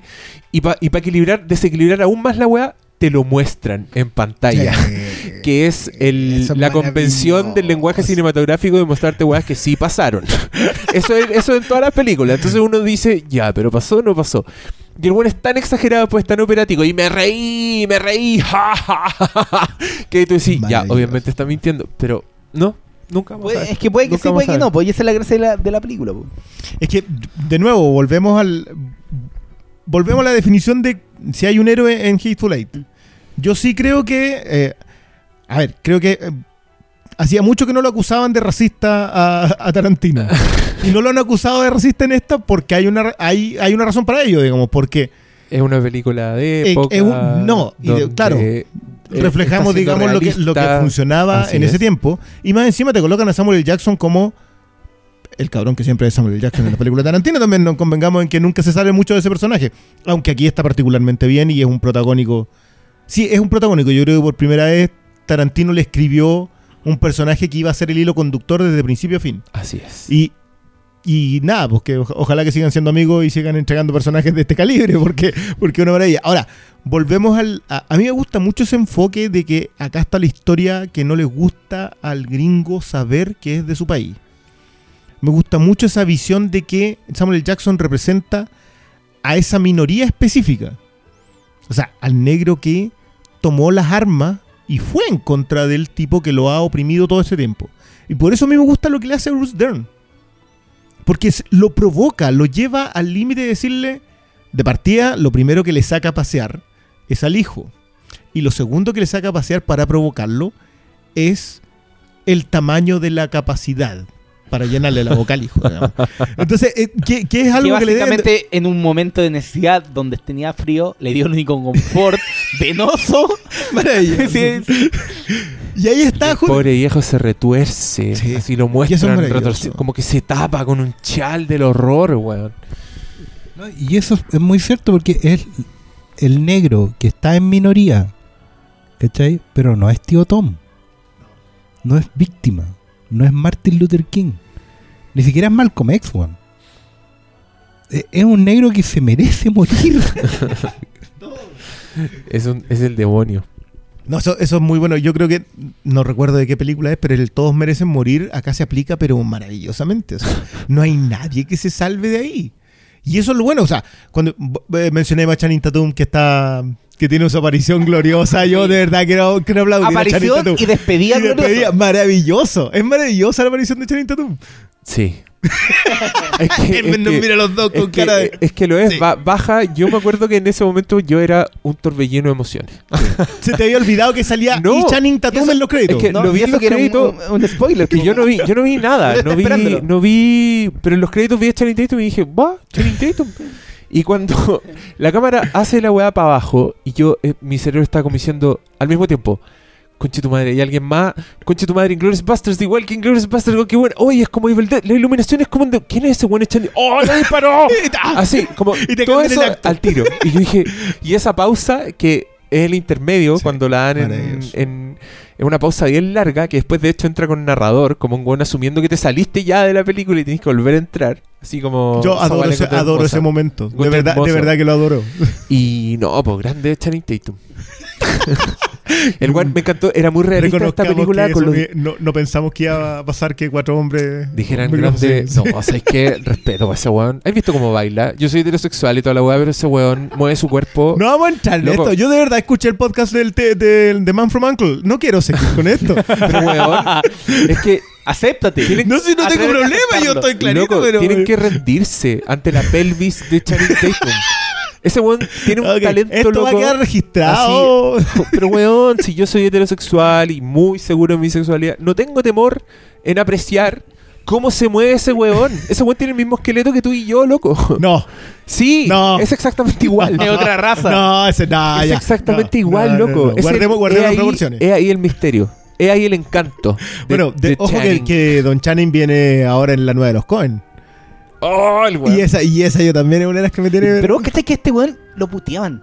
Yo me acuerdo que cuando salió la primera J. Joe. Oh, el weón que actúa como el hoyo. no, no, no, yo creo que eso no ha cambiado tanto. Yo creo que hace una muy buena aparición. Tampoco. No, No, no, no ha- pero yo creo que desde. Esto, pero estamos hablando de, de Tarantino, estamos hablando de G.I. Joe. Bueno, No, ojo, estamos hablando de Channing recuerde, Tatum. ¿Para qué recuerde cuál fue la empezada. Estamos hablando aquí? de Channing Tatum. Para que contamine, para que, para que No, deje pero estamos hablando que está este weón de Channing Tatum. G.I. Joe. y. ¿En qué película te habrá dado vuelta la. En. ¿Dar vuelta a qué?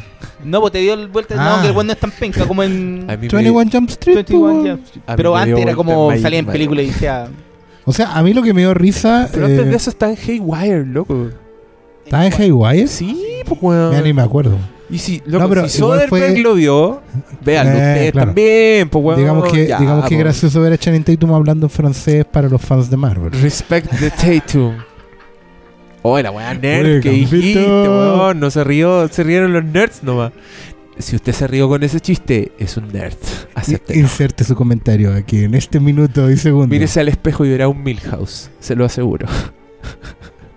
¿Me damos las preguntas del respetable? ¿Sí? No hay nada más. Bueno, es Que ya está durando más que, Ah, no. Hateful Eight. Yo Ya, solo vamos, quería decir que. Vamos con las preguntas. Malito tiene algo no, que decir no, yo quería la decir como que, puta, al final la película era. ¿Merecía o no merecía morir la mujer? Y en, en todo eso gira la. Todas las mentiras, falsedades de la película. ¿No? ¿Tú, tú crees que no? No. No, yo, yo, de nuevo, todos merecen morir. Yo creo que de Todos, verdad no, no, sí. no había ninguno que se- O sea, quizá el pobre chofer, digamos, pero, pero el resto. Además, ¿por qué no va a merecer morir la mujer? No, porque al final la, la duda que tiene el, el sheriff es. ¿Acepta el trato? Ah, pero es que, pero Ah. de nuevo, citando a, a, a William Mooney, digamos, esto no tiene nada que ver con merecérselo. Aquí usted, mi hijita, no se salva porque no, nos, no se salva nadie. No, no es... Y aparte, yo leía tu comentario a propósito de que, de que alguien pudiese calificar de sexista, machista o misógino esta Ajá. película. Y yo concuerdo plenamente en que en ningún momento nadie coloca a, a Jennifer Jason Lee por debajo de, ni- de, de ninguno del resto. Es igual de... Así es. ¿Te justifica que está el O nivel sea, de los otros buenos? Es No, igual no, de mierda de es- persona. exactamente, o sea, es, está exactamente a la misma altura. No hay nadie bueno, Se no hay todo lo que le me- pasa. Y sí. O sea, quizás lo de los sesos del hermano es, es un poquito mucho, pero, Bueno, pero es maravilloso. escena sí, no, sí, es maravilloso. sí, hermosa, ya, esa escena es concordemos. hermosa. Pero Yo no. me acuerdo, es que yo al tiro tiré el paralelo que una de mis quejas con, por ejemplo, Inglorious Bastards, es que me parecía frustrante porque te presentaba personajes muy atractivos que después los eliminaba drásticamente de, de pantalla. Lo recuerdo. Mm. Como el como Michael Fassbender, que te lo presentan así, como toda una introducción a la misión, después el one está en la misión, hay tensiones, después el one falla, no logra hacer- y lo matan y tú decís, "Mm, ¿y ahí? ¿Cachai? Pero acá, con este weón de Channing, cuando lo mataron, yo estaba en éxtasis. Así yo decía, ¡Ah! esta película es increíble porque era un giro tan grande, era tan inesperado. Y era tan bacán, no quedáis con las ganas del tiro. Tú querías ver al tiro lo que iba a pasar Y, tam- después de y las weas que también, pasaban. y también se merecía morir como queda claramente explicado en el raconto. Claro. Porque que sin el raconto, porque sin el raconto, donde Channing Tatum es un hijo de puta, no tendría justificación para matar. Oh, y mataron al hermano, weón, si lo único que quería que rescatar a para su mí este hermana. Tarantino es el ¿No? weón más maestro para insertar los flashbacks Por eso cuando te digo, tiene que meterlo. todo en su momento no sobra nada, amigos, así que no se quejen de eso. Eso, hagamos, hagamos un asterisco para burlarnos de la gente ignorante y maleducada. Porque mira, yo cuando yo volví a ver esta película, posteé una weá que era como esta weá es increíble, vaya en el cine. Y claro, como esta es una de las películas que se filtró, que ya todo el mundo tiene en su computador, aparecieron, aparecieron 20 personas a decirme que la película era latera, que era lo peor de Tarantino, que se habían aburrido, que se habían quedado dormidos. Y ahí yo de a poco empiezo a pensar en genocidio, apocalipsis. claro. que caiga el diluvio. Starbucks y envenenar el café. Sí, mal, mal, mal. Entonces, puta amigos, po. Esto es una película como, como de- dedujeron de esta conversación, si es que se quedaron, si es que no fue mucho, si es que no fue Si es demasiado que pasaron de lo de Star Wars. Mantener Sí, despierto. somos tan snob. si es que no, si es que pudieron prestarle atención a algo un rato, no sé, no sé si llegaron tan adelante, pero vean esta película de nuevo, vean en el cine, no la vean en una pantalla cagona, no la vean con un ojo en otra parte. Yo he visto películas en computador, su atención se reduce al 30%. Están pendientes de las notificaciones, les suenan las alertas con la banda sonora. ¿Qué es esa weá, loco? o te ponía a ver Twitter y Facebook. Loco, Morricone escribió una de las weas más hermosas que existen y tú, tú estás ahí escuchando en el computador y te suena la alerta de que alguien te comentó la fotito en Facebook. Su No, se ha actualizado. po. No weís. No me digáis que la wea es latera después, porque no te puedo creer, no te puedo tomar en serio. No puedo conversar contigo. No, mira, yo puedo decir que, ya, entiendo que alguien me diga que es lenta, porque... Pero yo digo que, weón, todo lo que te construye los personajes está justificado por el final de puta madre, que son los dos últimos capítulos de la película. No, es que yo ni siquiera te voy a conceder eso malo. Yo no, no creo que sea lenta en ningún minuto y no entiendo a la gente que diga que es lenta la wea. No puedo entenderlo. No puedo. No, no sé si lenta, se toma su tiempo para desarrollar sus personajes y que es algo que la audiencia que está acostumbrada a las luces De los blockbusters No, yo, creo que te equivocas en eso, en eso. Yo creo que sí puede ser lenta. El punto es en qué momento empezamos a pensar que algo lento es malo. es malo. Sí, yo creo que está justificado Es que, que sea lo que es, ¿cachai? ¿Ven? Hasta, hasta con- han, han tirado tanto troleo al pobre Diego que ya está. Claro. y ustedes no, es escuchan, pero ahora están sonando unos violines de Morricone así, pero hermoso. Cacha. Ahí. Bueno. Es que me da pena además. Sí, no, Yo lo voy a decir sí. porque mira, si pasa esto con, con Unhateful, con The Hateful The Eight, Hateful Eight. déjame terminar la idea. Si pasa esto con The Hateful Eight y la gente se queja, está dejando que productos como The Force Awakens se apropien completamente de nosotros.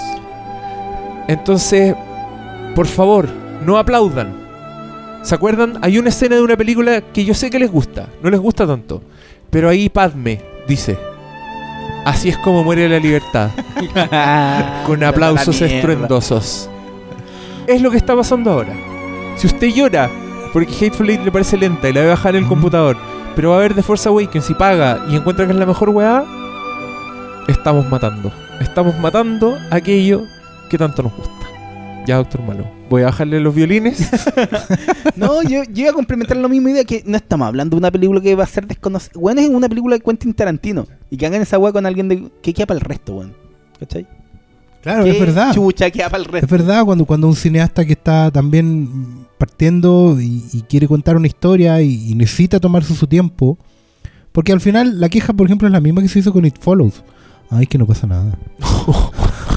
¿Cómo que no pasa nada? A mí me dijeron A, que, era- eso, a tenía... esos buenos les quiero mandar al It Follows. Madre. It Follows, allá, ve Follows. por ello. Estoy dispuesto, estoy dispuesto, estoy dispuesto a culearme a esos hueones para pegarles el It Follows.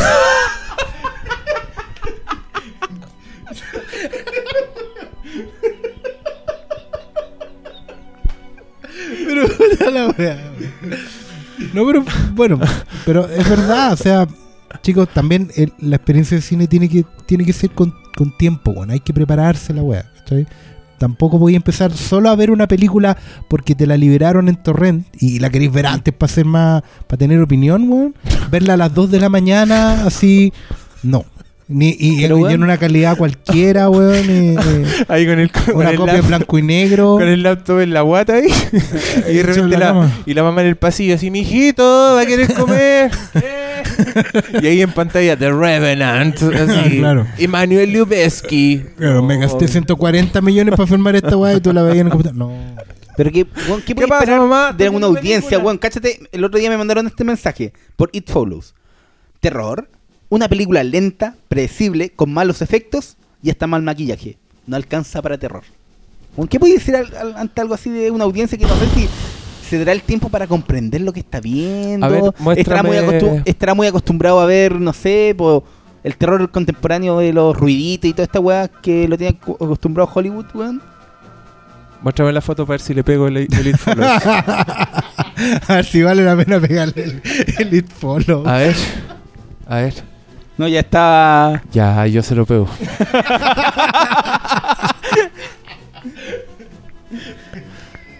Ya vamos a las preguntas.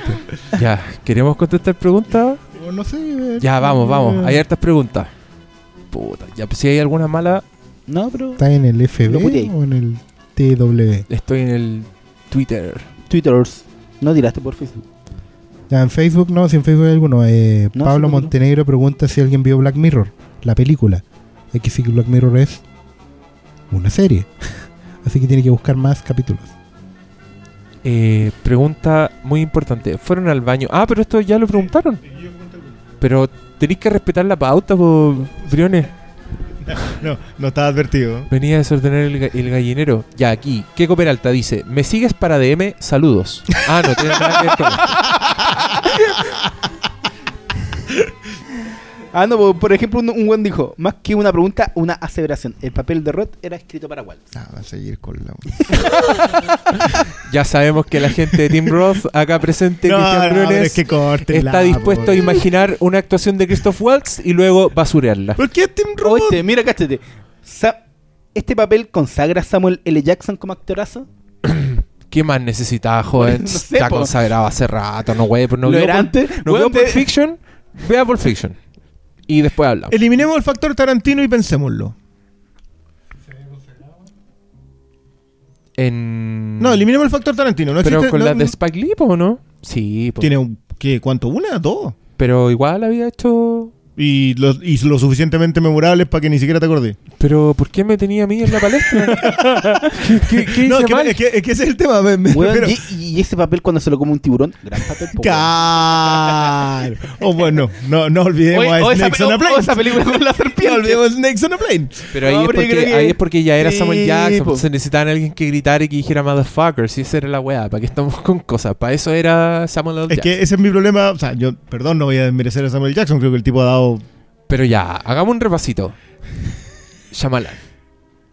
Ok, listo, Unbreakable, listo, ya, vendido.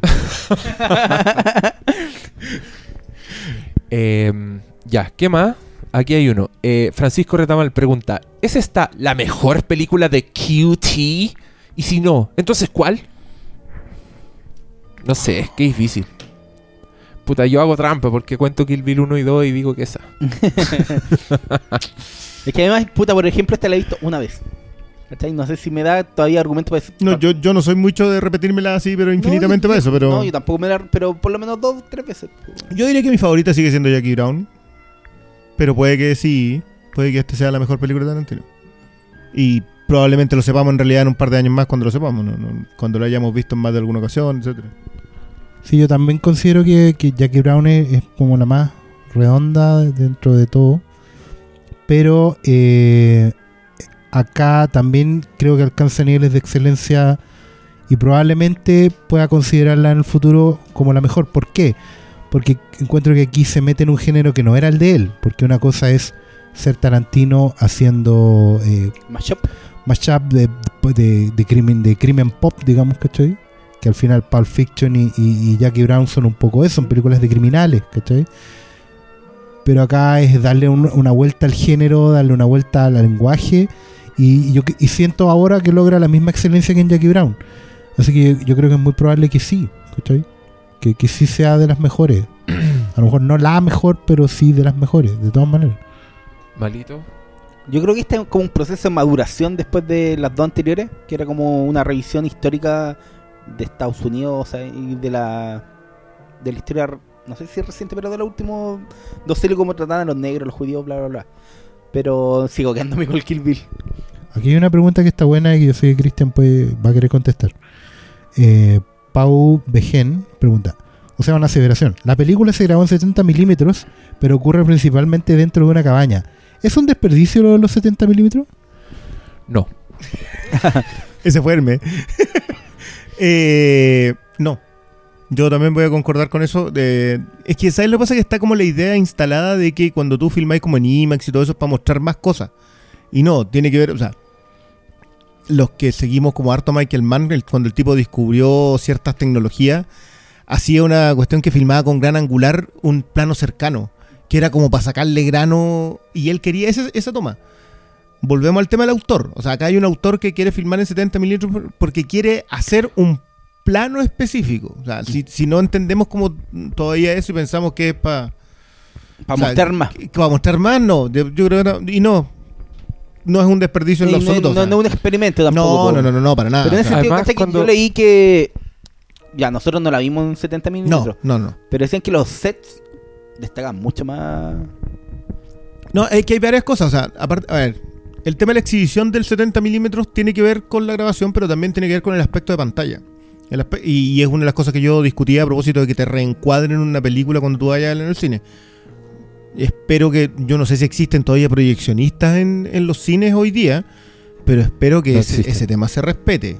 O sea, que te muestren exactamente cómo era el aspecto de pantalla original. Si acá tiene poco que ver con la definición. Hoy día la- el tipo de definición que nosotros estamos viendo en los cines ya está a una altura que obviamente sería genial poder verla en 70 milímetros en un cine en Nueva York y todo ese tema, pero, pero no es. O sea, no hay cines de 70 milímetros acá en Chile y olvidémonos de Sí, eso. pero yo creo que se fijen en, en, la, en la riqueza de los primeros planos de esta película. cómo muestran eh, cómo se quedan en los rostros de los personajes, particularmente cuando tienen nieve en la cara o, o cuando esta, esta cara frondosa, increíble de Kurt Russell con esos bigotes así que solo un weón como Kurt Russell podría hacerse crecer. Y, y cómo la nieve cae en esa weá. O sea, la weá está llena de texturas y hay como una intención. ¿cachai? Entonces yo creo que por ahí van los 70 milímetros. Por querer mostrártelo así de encima. Por tenerte ahí. Em, que también es un recurso. O sea, no necesariamente tiene que ser Lawrence de Arabia la weá para lucirlo. ¿Cachai? Em, por ahí va. Entonces también aprovecho para mandar un saludo a los que la vieron en sus computadores. Aquí hay una pregunta. ¿Ya? ¿No les colma que Tarantino recurra siempre a escenas con mucho diálogo irrelevante? Creo que ya contestamos esa, esa pregunta. Es que no es irrelevante. La, la gente habla. Y cuando la gente habla, expresa lo que es. ¿Cachai? Bueno, ahora la gente no habla. Ahora la gente eh, tuitea o, o whatsappea o facebookea. Pero. Y, y probablemente tecleen mucho más de lo que dicen. Pero bueno, la gente necesita Escuchar. escuchar Y comprender. y comprender, es verdad eso. ¿Alguna otra pregunta? Busquemos, pues ya Ah. están súper desordenados, están leyendo de cualquier Claro, parte. no, pero es que para que más, más aleatorio, ¿cachai? Alben de los Golden Globes, ¿alguien quiere decir algo de los Golden Globes o lo dejamos para más adelante? Nah, filo. ¿Ah? Es que no, mu- no los vi, no me gustaba viendo Hateful Eight. Y Claro. creo que es, dan lo mismo los Golden Globe Peoples. Bueno, que están hechos por una organización Son corrupta. Son entretenidas las premiaciones y ver a los, a los famosos y. Ricky Gervais es gracioso. Pero una película no es mejor porque ganó un Globo de Oro o un Oscar, Absolutamente no. O sea, pel- lo, lo que importa es como ya, que una pel- película pequeña Nicolás, que gana el Oscar y tiene el como el foco para que uno la vea, weón. Nicolás quiere que resaltemos un punto que ya comentamos. La película no llegó a mi cine más cercano y según un trabajador del lugar, probablemente ni llegue. ¿Debería haber el DVD screener? Puta, pero es que. Mira, Que para mí esas preguntas manda son. tu. Para mí esas preguntas son como, estoy amarrado, eh, tengo agorafobia, no puedo salir a la calle, veo el screener, puta. Mira, amigo, manda tu dirección por interno y mi amigo Hermes te va a mandar Ah, la plata del pasaje para que vengáis a Santiago, a la civilización. Eh, cuando no tienes otra posibilidad para verla, ten paciencia. Ten paciencia. O sea, pero, perdón, ¿en qué momento nos volvimos tan... exitista del ahora ya. Ahora ya, ¿qué, qué pasa si... ah, Sabéis que estamos muy tatitas en este lugar, ¿eh? estamos como muy en esa cuestión de antes nosotros teníamos que esperar no sé cuánto para el, y hemos dicho como varias con, en la misma, pero sí, si a veces hay que esperarla. O sea, a veces hay que tener la paciencia porque ya, perfecto, no podéis verla en el cine, no va a alcanzar en el cine, no va a tener acceso a un cine. Espera hasta que esté en una calidad decente, ya. Pero en calidad decente, o sea, acá estamos hablando de verdad. Que- ya, por último, un Blu-ray, ya. Entreguémonos, vendámonos y digamos que en un Blu-ray RIP. Pero espera, ten paciencia, sí. A ver, Matémosle el negocio a ya, fílmico. No importa, ya démosle. Pero no empecemos con eso de, de ¿sabes qué? No, la, la tengo que ver en The Screener para comentarla. ¿Qué- No, qué no. Respétense, respétense, respétense un poco. Hablen, mira, Daniel Riquel me pregunta, hablen sobre David Bowie y sus papeles en pelis importantes como La Última Tentación de Cristo. Hoy en el Salón del Mal el Doctor Malo hizo una reseña excelente y me gustaría escuchar. Ah, él es Ah. no conforme con leerte, quiere escuchar tu voz aterciopelada. Hablar de Bowie. De los papeles, pues de La Última Eh, Tentación de Cristo. ¿Quién es La. Última Tentación de Cristo? Poncio Pilatos. Ah, Oh, pero weón, imagínate, se abre la puerta y te dicen ahí está Poncio Pilatus y es David Bowie. Oh, yo digo, ya, crucifíquenme nomás. Quedo. Ah. Lim- li- límpiese las manos sobre mí. Ah, Dios mío. Ya, pero habla de tu nota, pues weón. Qué fome, weón. No, decir que. ¿Cuál es el papel más? Un hombre que ama su trabajo. No, pero weón. an- Chao. No, ¿cuál será el mejor. O sea, no sé si el mejor papel más memorable. ¿Poncio Pilato? Porque el otro podría ser el vampiro, o sea, los vampiros de Hunger. Y el, el Tesla, y el. Tesla de Inception. Pero Inception. es que- Va, Inception. perdón. Perdón, perdón, me retiro. Drop mic. Adiós. Prestige. Querido, querido Michael Caine. Yo- Inventé yo- la máquina de los sueños en los que podemos entrar. Eso hubiese sido maravilloso. Ah. Yo tengo que decir que yo. eh, a mí no me gustó The Prestige. Yo Ah. creo que lo, lo hemos hablado ya en varias este alguna weón le, le gustó la otra, la de eh, Edward Norton. Ya, ¿puedo hacer esa no, mierda? de- Se fue el- la el ilusionista. chucha. Le gustó el Ilusionista. ilusionista. No, No, es de fue ese la equipo. chucha. ¿Cómo Pero no te- reconozco que ¿Cómo no te gustó? la aparición de Tesla, o sea, cuando aparece Tesla y Eddie Bowie, fue de esos momentos en que me Además, en el cine. ¿Cómo aparece? ¿Te acuerdas cómo Sí, aparece? No sé, que como que entra en la sombra desde las mismas luces. Están los rayos Sí, y aparece el weón en la sombra y aparece entre medio de todos los rayos, weón. Yo sé, a Así me lo propósito de lo del entrando al disco, cielo. claro, a propósito de lo del disco comentaba eso, que lo- lo- el, el concepto del genio reconocido. O sea, como cuando tienes a alguien que es tan genial, a Tesla no se le reconoció en su época porque, bueno, digamos, no, Se lo no- cagó. se lo cagó. pero, pero Se lo cagó Tomasito. a Bowie lo reconocimos. No importa en dónde estuviera y si eras más aficionado al cine, si eres más aficionado a la música, no importa en dónde estaba, igual alcanzaste a reconocerlo. Y, o sea, que Y no podamos decir no lo reconozcas, puedes Sí. conocerlo ahora, weón. Y es lo importante que su obra siempre va a estar sí, patente de no aquí nos, a... no nos pasemos, digamos, de revoluciones con eso tampoco. Espérate, estoy viendo si hay más preguntas decentes. y la indecente no la estáis leyendo. A ver, Cristian O. Muñoz, que tiene de Avatar un Leonardo DiCaprio triste porque no le dan el Oscar. Al fin, CTM, se extrañaban los podcasts de ese trío sensualón. Ahora somos cuarteto, loco. Teniendo en cuenta el tema que nos convoca, The Hateful Eight, hecha por el gran Quentin Tarantino, que en diciembre afirmó que su película favorita del año pasado fue Mad Max Fury Road. A su vez, pero esto no es una pregunta, esto es como un reporte. No, no, sí, va- tiene un punto. Tiene A un ver. punto. sí. Estuvo en carpeta de llevar a la pantalla Ah. grande la Liga de la Justicia en Justice League Mortal, que fue abucheada por fans y críticos por partes iguales. Menos yo, yo estaba diciendo que iba a ser buena. Entre ellos Doctor Malo. Ah, Doctor Malo, que hasta el día de su muerte llevará la vergüenza de haber dicho que una Liga de la Justicia de George Miller habría sido mala. Persona sentada a su derecha. Oh, ¿cómo sabe eso? ¿No ve? Dijo persona sentada a mi derecha y ahí está ahí. Está Este- siguiendo el yo soy streaming. como... Cristian ¿Y O. quién está a la derecha? ¿Judas? tienes acceso al, streaming, al streaming. Elmer el Sabio, ¿qué opinión le merece la tremenda vuelta de chaqueta del Doc en relación a esta superproducción que no se realizó? Yo no me di vuelta a la chaqueta. Gracias, Cristian, por esa pregunta. Es la mejor pregunta que han hecho en este podcast. Sí, ¿qué opino de la tremenda vuelta de chaqueta del Doctor Malo? ¿Mm? ¿Qué te- Defiéndete, pues. Yo sigo pensando que en ese momento, con el Batman de Nolan, era una mala idea tener una Liga de la Justicia Ah, Qué con personaje adolescente, weón. Qué hueón. ¿No? ¿Viste ¿Qué- la película? qué No, persona cállate. más- Estoy hablando de... ¿Qué persona más huevona ¿No? tenemos aquí o dando opiniones? Eso opino, amigo Cristian Muñoz, de la vuelta de chaqueta. DiCaprio ganó el Globo de Oro, ¿verdad? ¿Le tocará por fin el Oscar? Eso pregunta Francisco Javier. Eh, ganó un Globo de Oro por The Revenant. The Revenant. De- El tercer Globo de Oro que se ha ganado aporta acá el amigo Briones. eh, por lo tanto, se deduce que da lo mismo. Por eso está así de tranquilo y le pegó Lady Gaga. Porque apuesto que hay alguien que está escondido haciendo de, no sé, weón, de, de un enfermo, de alguien que existió, de alguien con una deformación. Y ese weón se va a ganar el Oscar. Hay que ver.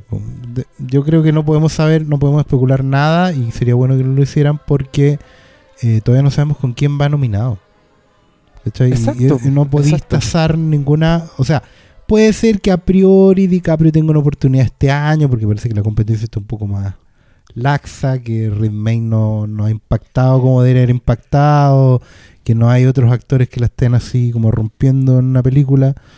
Pero hay que ver los nominados y eventualmente los nominados también pasan cosas que a veces hay votos cruzados, hay gente que se dispara, gente que no.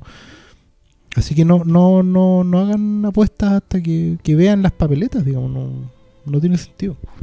Oye, aquí est- estoy viendo más preguntas yo. Tengo una para. ¿Tú querías decir algo? Eh, DiCaprio tiene cuánto? ¿40? O sea, cortémosla. po. O sea, al tipo le quedan, ¿qué? Bueno, que nunca se sabe, se puede morir mañana, digamos, pero le quedan muchos años de carrera y, y, y yo Bueno. creo que...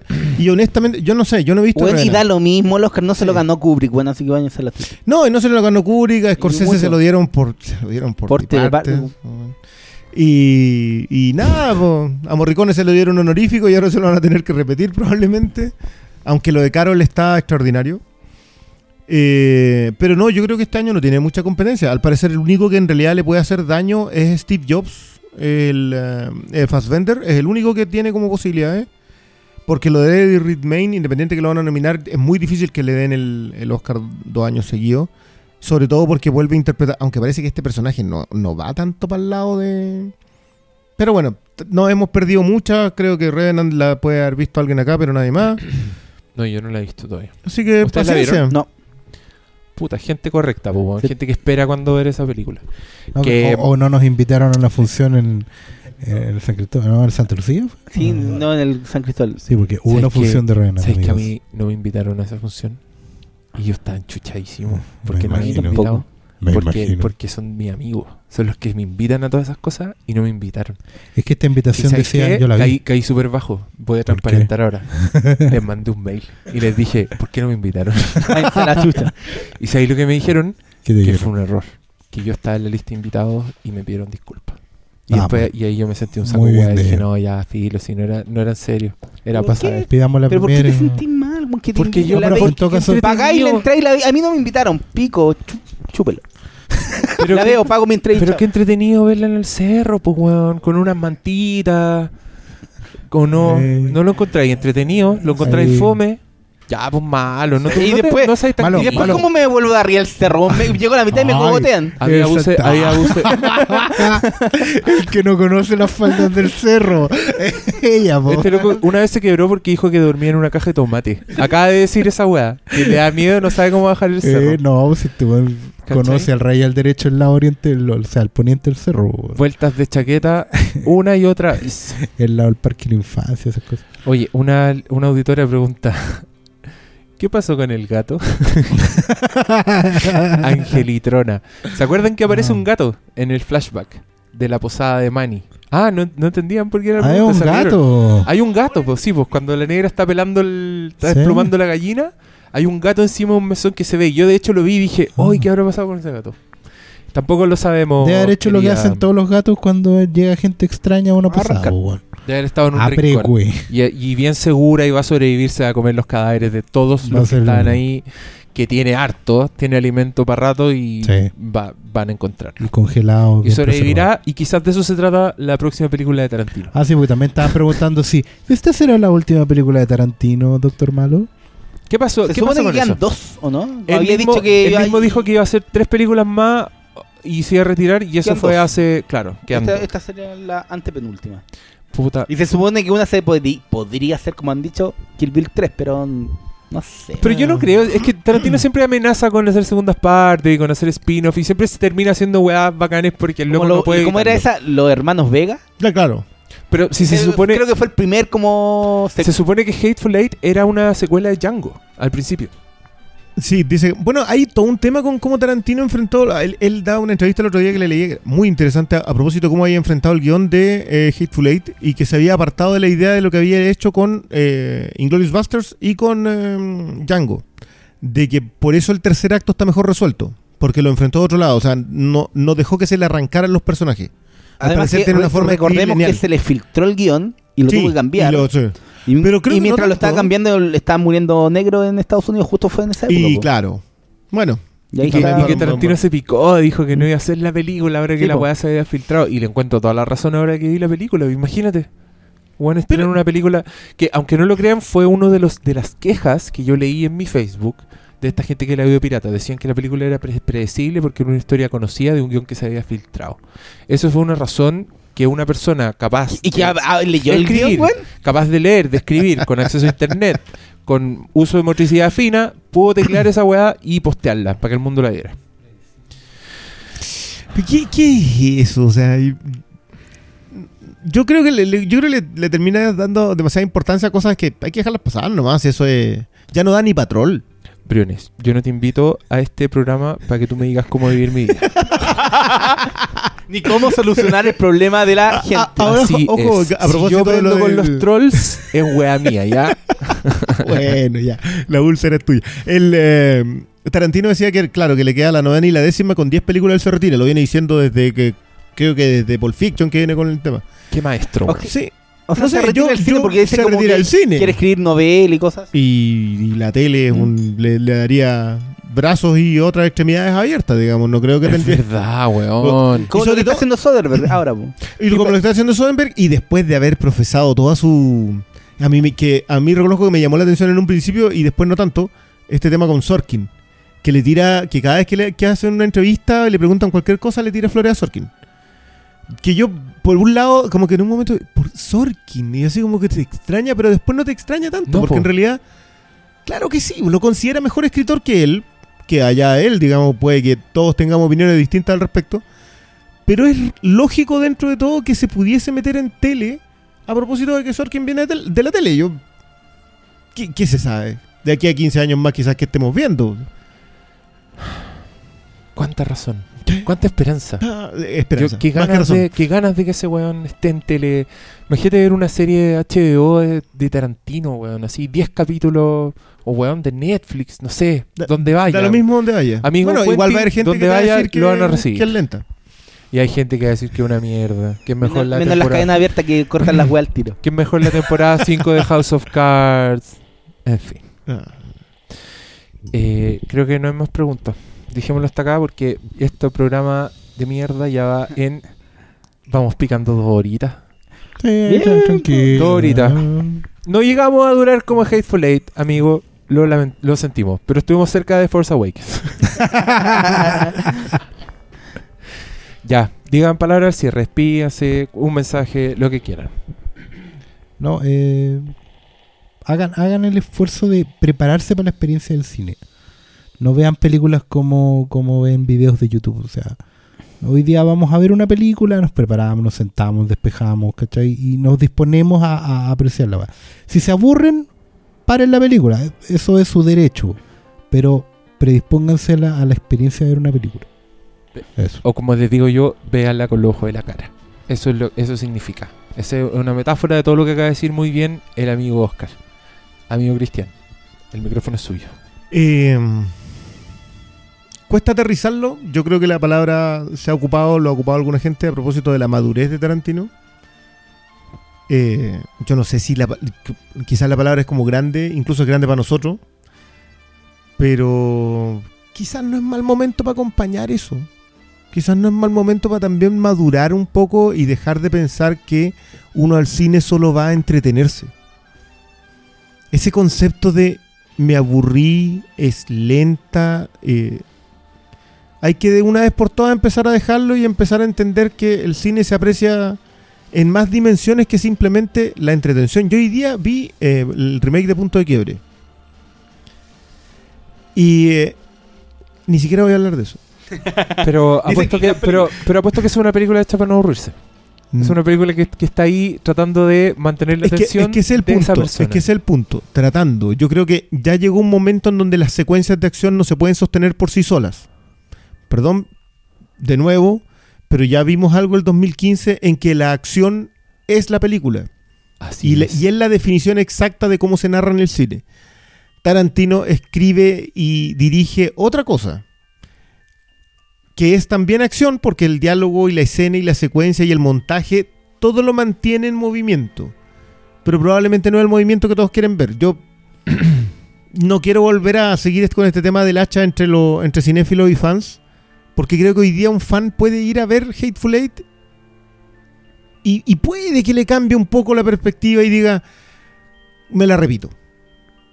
Yo con eso quedo conforme, con que alguien vaya al cine y diga, y se saque un poco esto otro y diga, es que lo vería de nuevo como para apreciarla. Y es con eso yo estoy bien. Tú dices con que, con que lleguemos a una sola persona. solo, eso eso dices. Es Si que ¿sabes salvamos la vida de un solo niño. Es que sabéis que yo Esto creo va a haber que yo valido la pena. vo- voy a no, no quiero profundizar en esto, pero quizás seguir diciendo lo, lo, lo poco el poco empeño intelectual que le ponen hoy día, o sea, ya hay que dejar de hacerlo. Hay que empezar a buscar ese poco empeño y tratar de, germinarlo. Y creo que Tarantino, quizás tres horas es una semilla un poco un poco excesiva, pero sí, vayan a ver, es una película de Tarantino. Disfrútenla en tres horas. Yo temo al que le toque hablar después de eso. Paulo. No, yo solo quiero decir que no hay nada malo en el cine de entretenimiento masivo, weón. Pero no justifiquen la mierda diciendo, ah, solo es para entretener. No, weón. Traten de darle vuelta a una película. vean más allá de. Como decía, veamos más allá de lo evidente. ¿Qué es lo que propone una película? ¿Qué es lo que te está diciendo? ¿Qué es lo que te deja? Te puede dejar solo explosiones y un buen rato. Pero que sea un buen rato justificado por cómo está dirigido. Y no solo entre- entretenimiento vacío. No sé quién solo con eso. Yo solo les digo, amigos, procesen todo esto, duerman y después actúen. Adiós.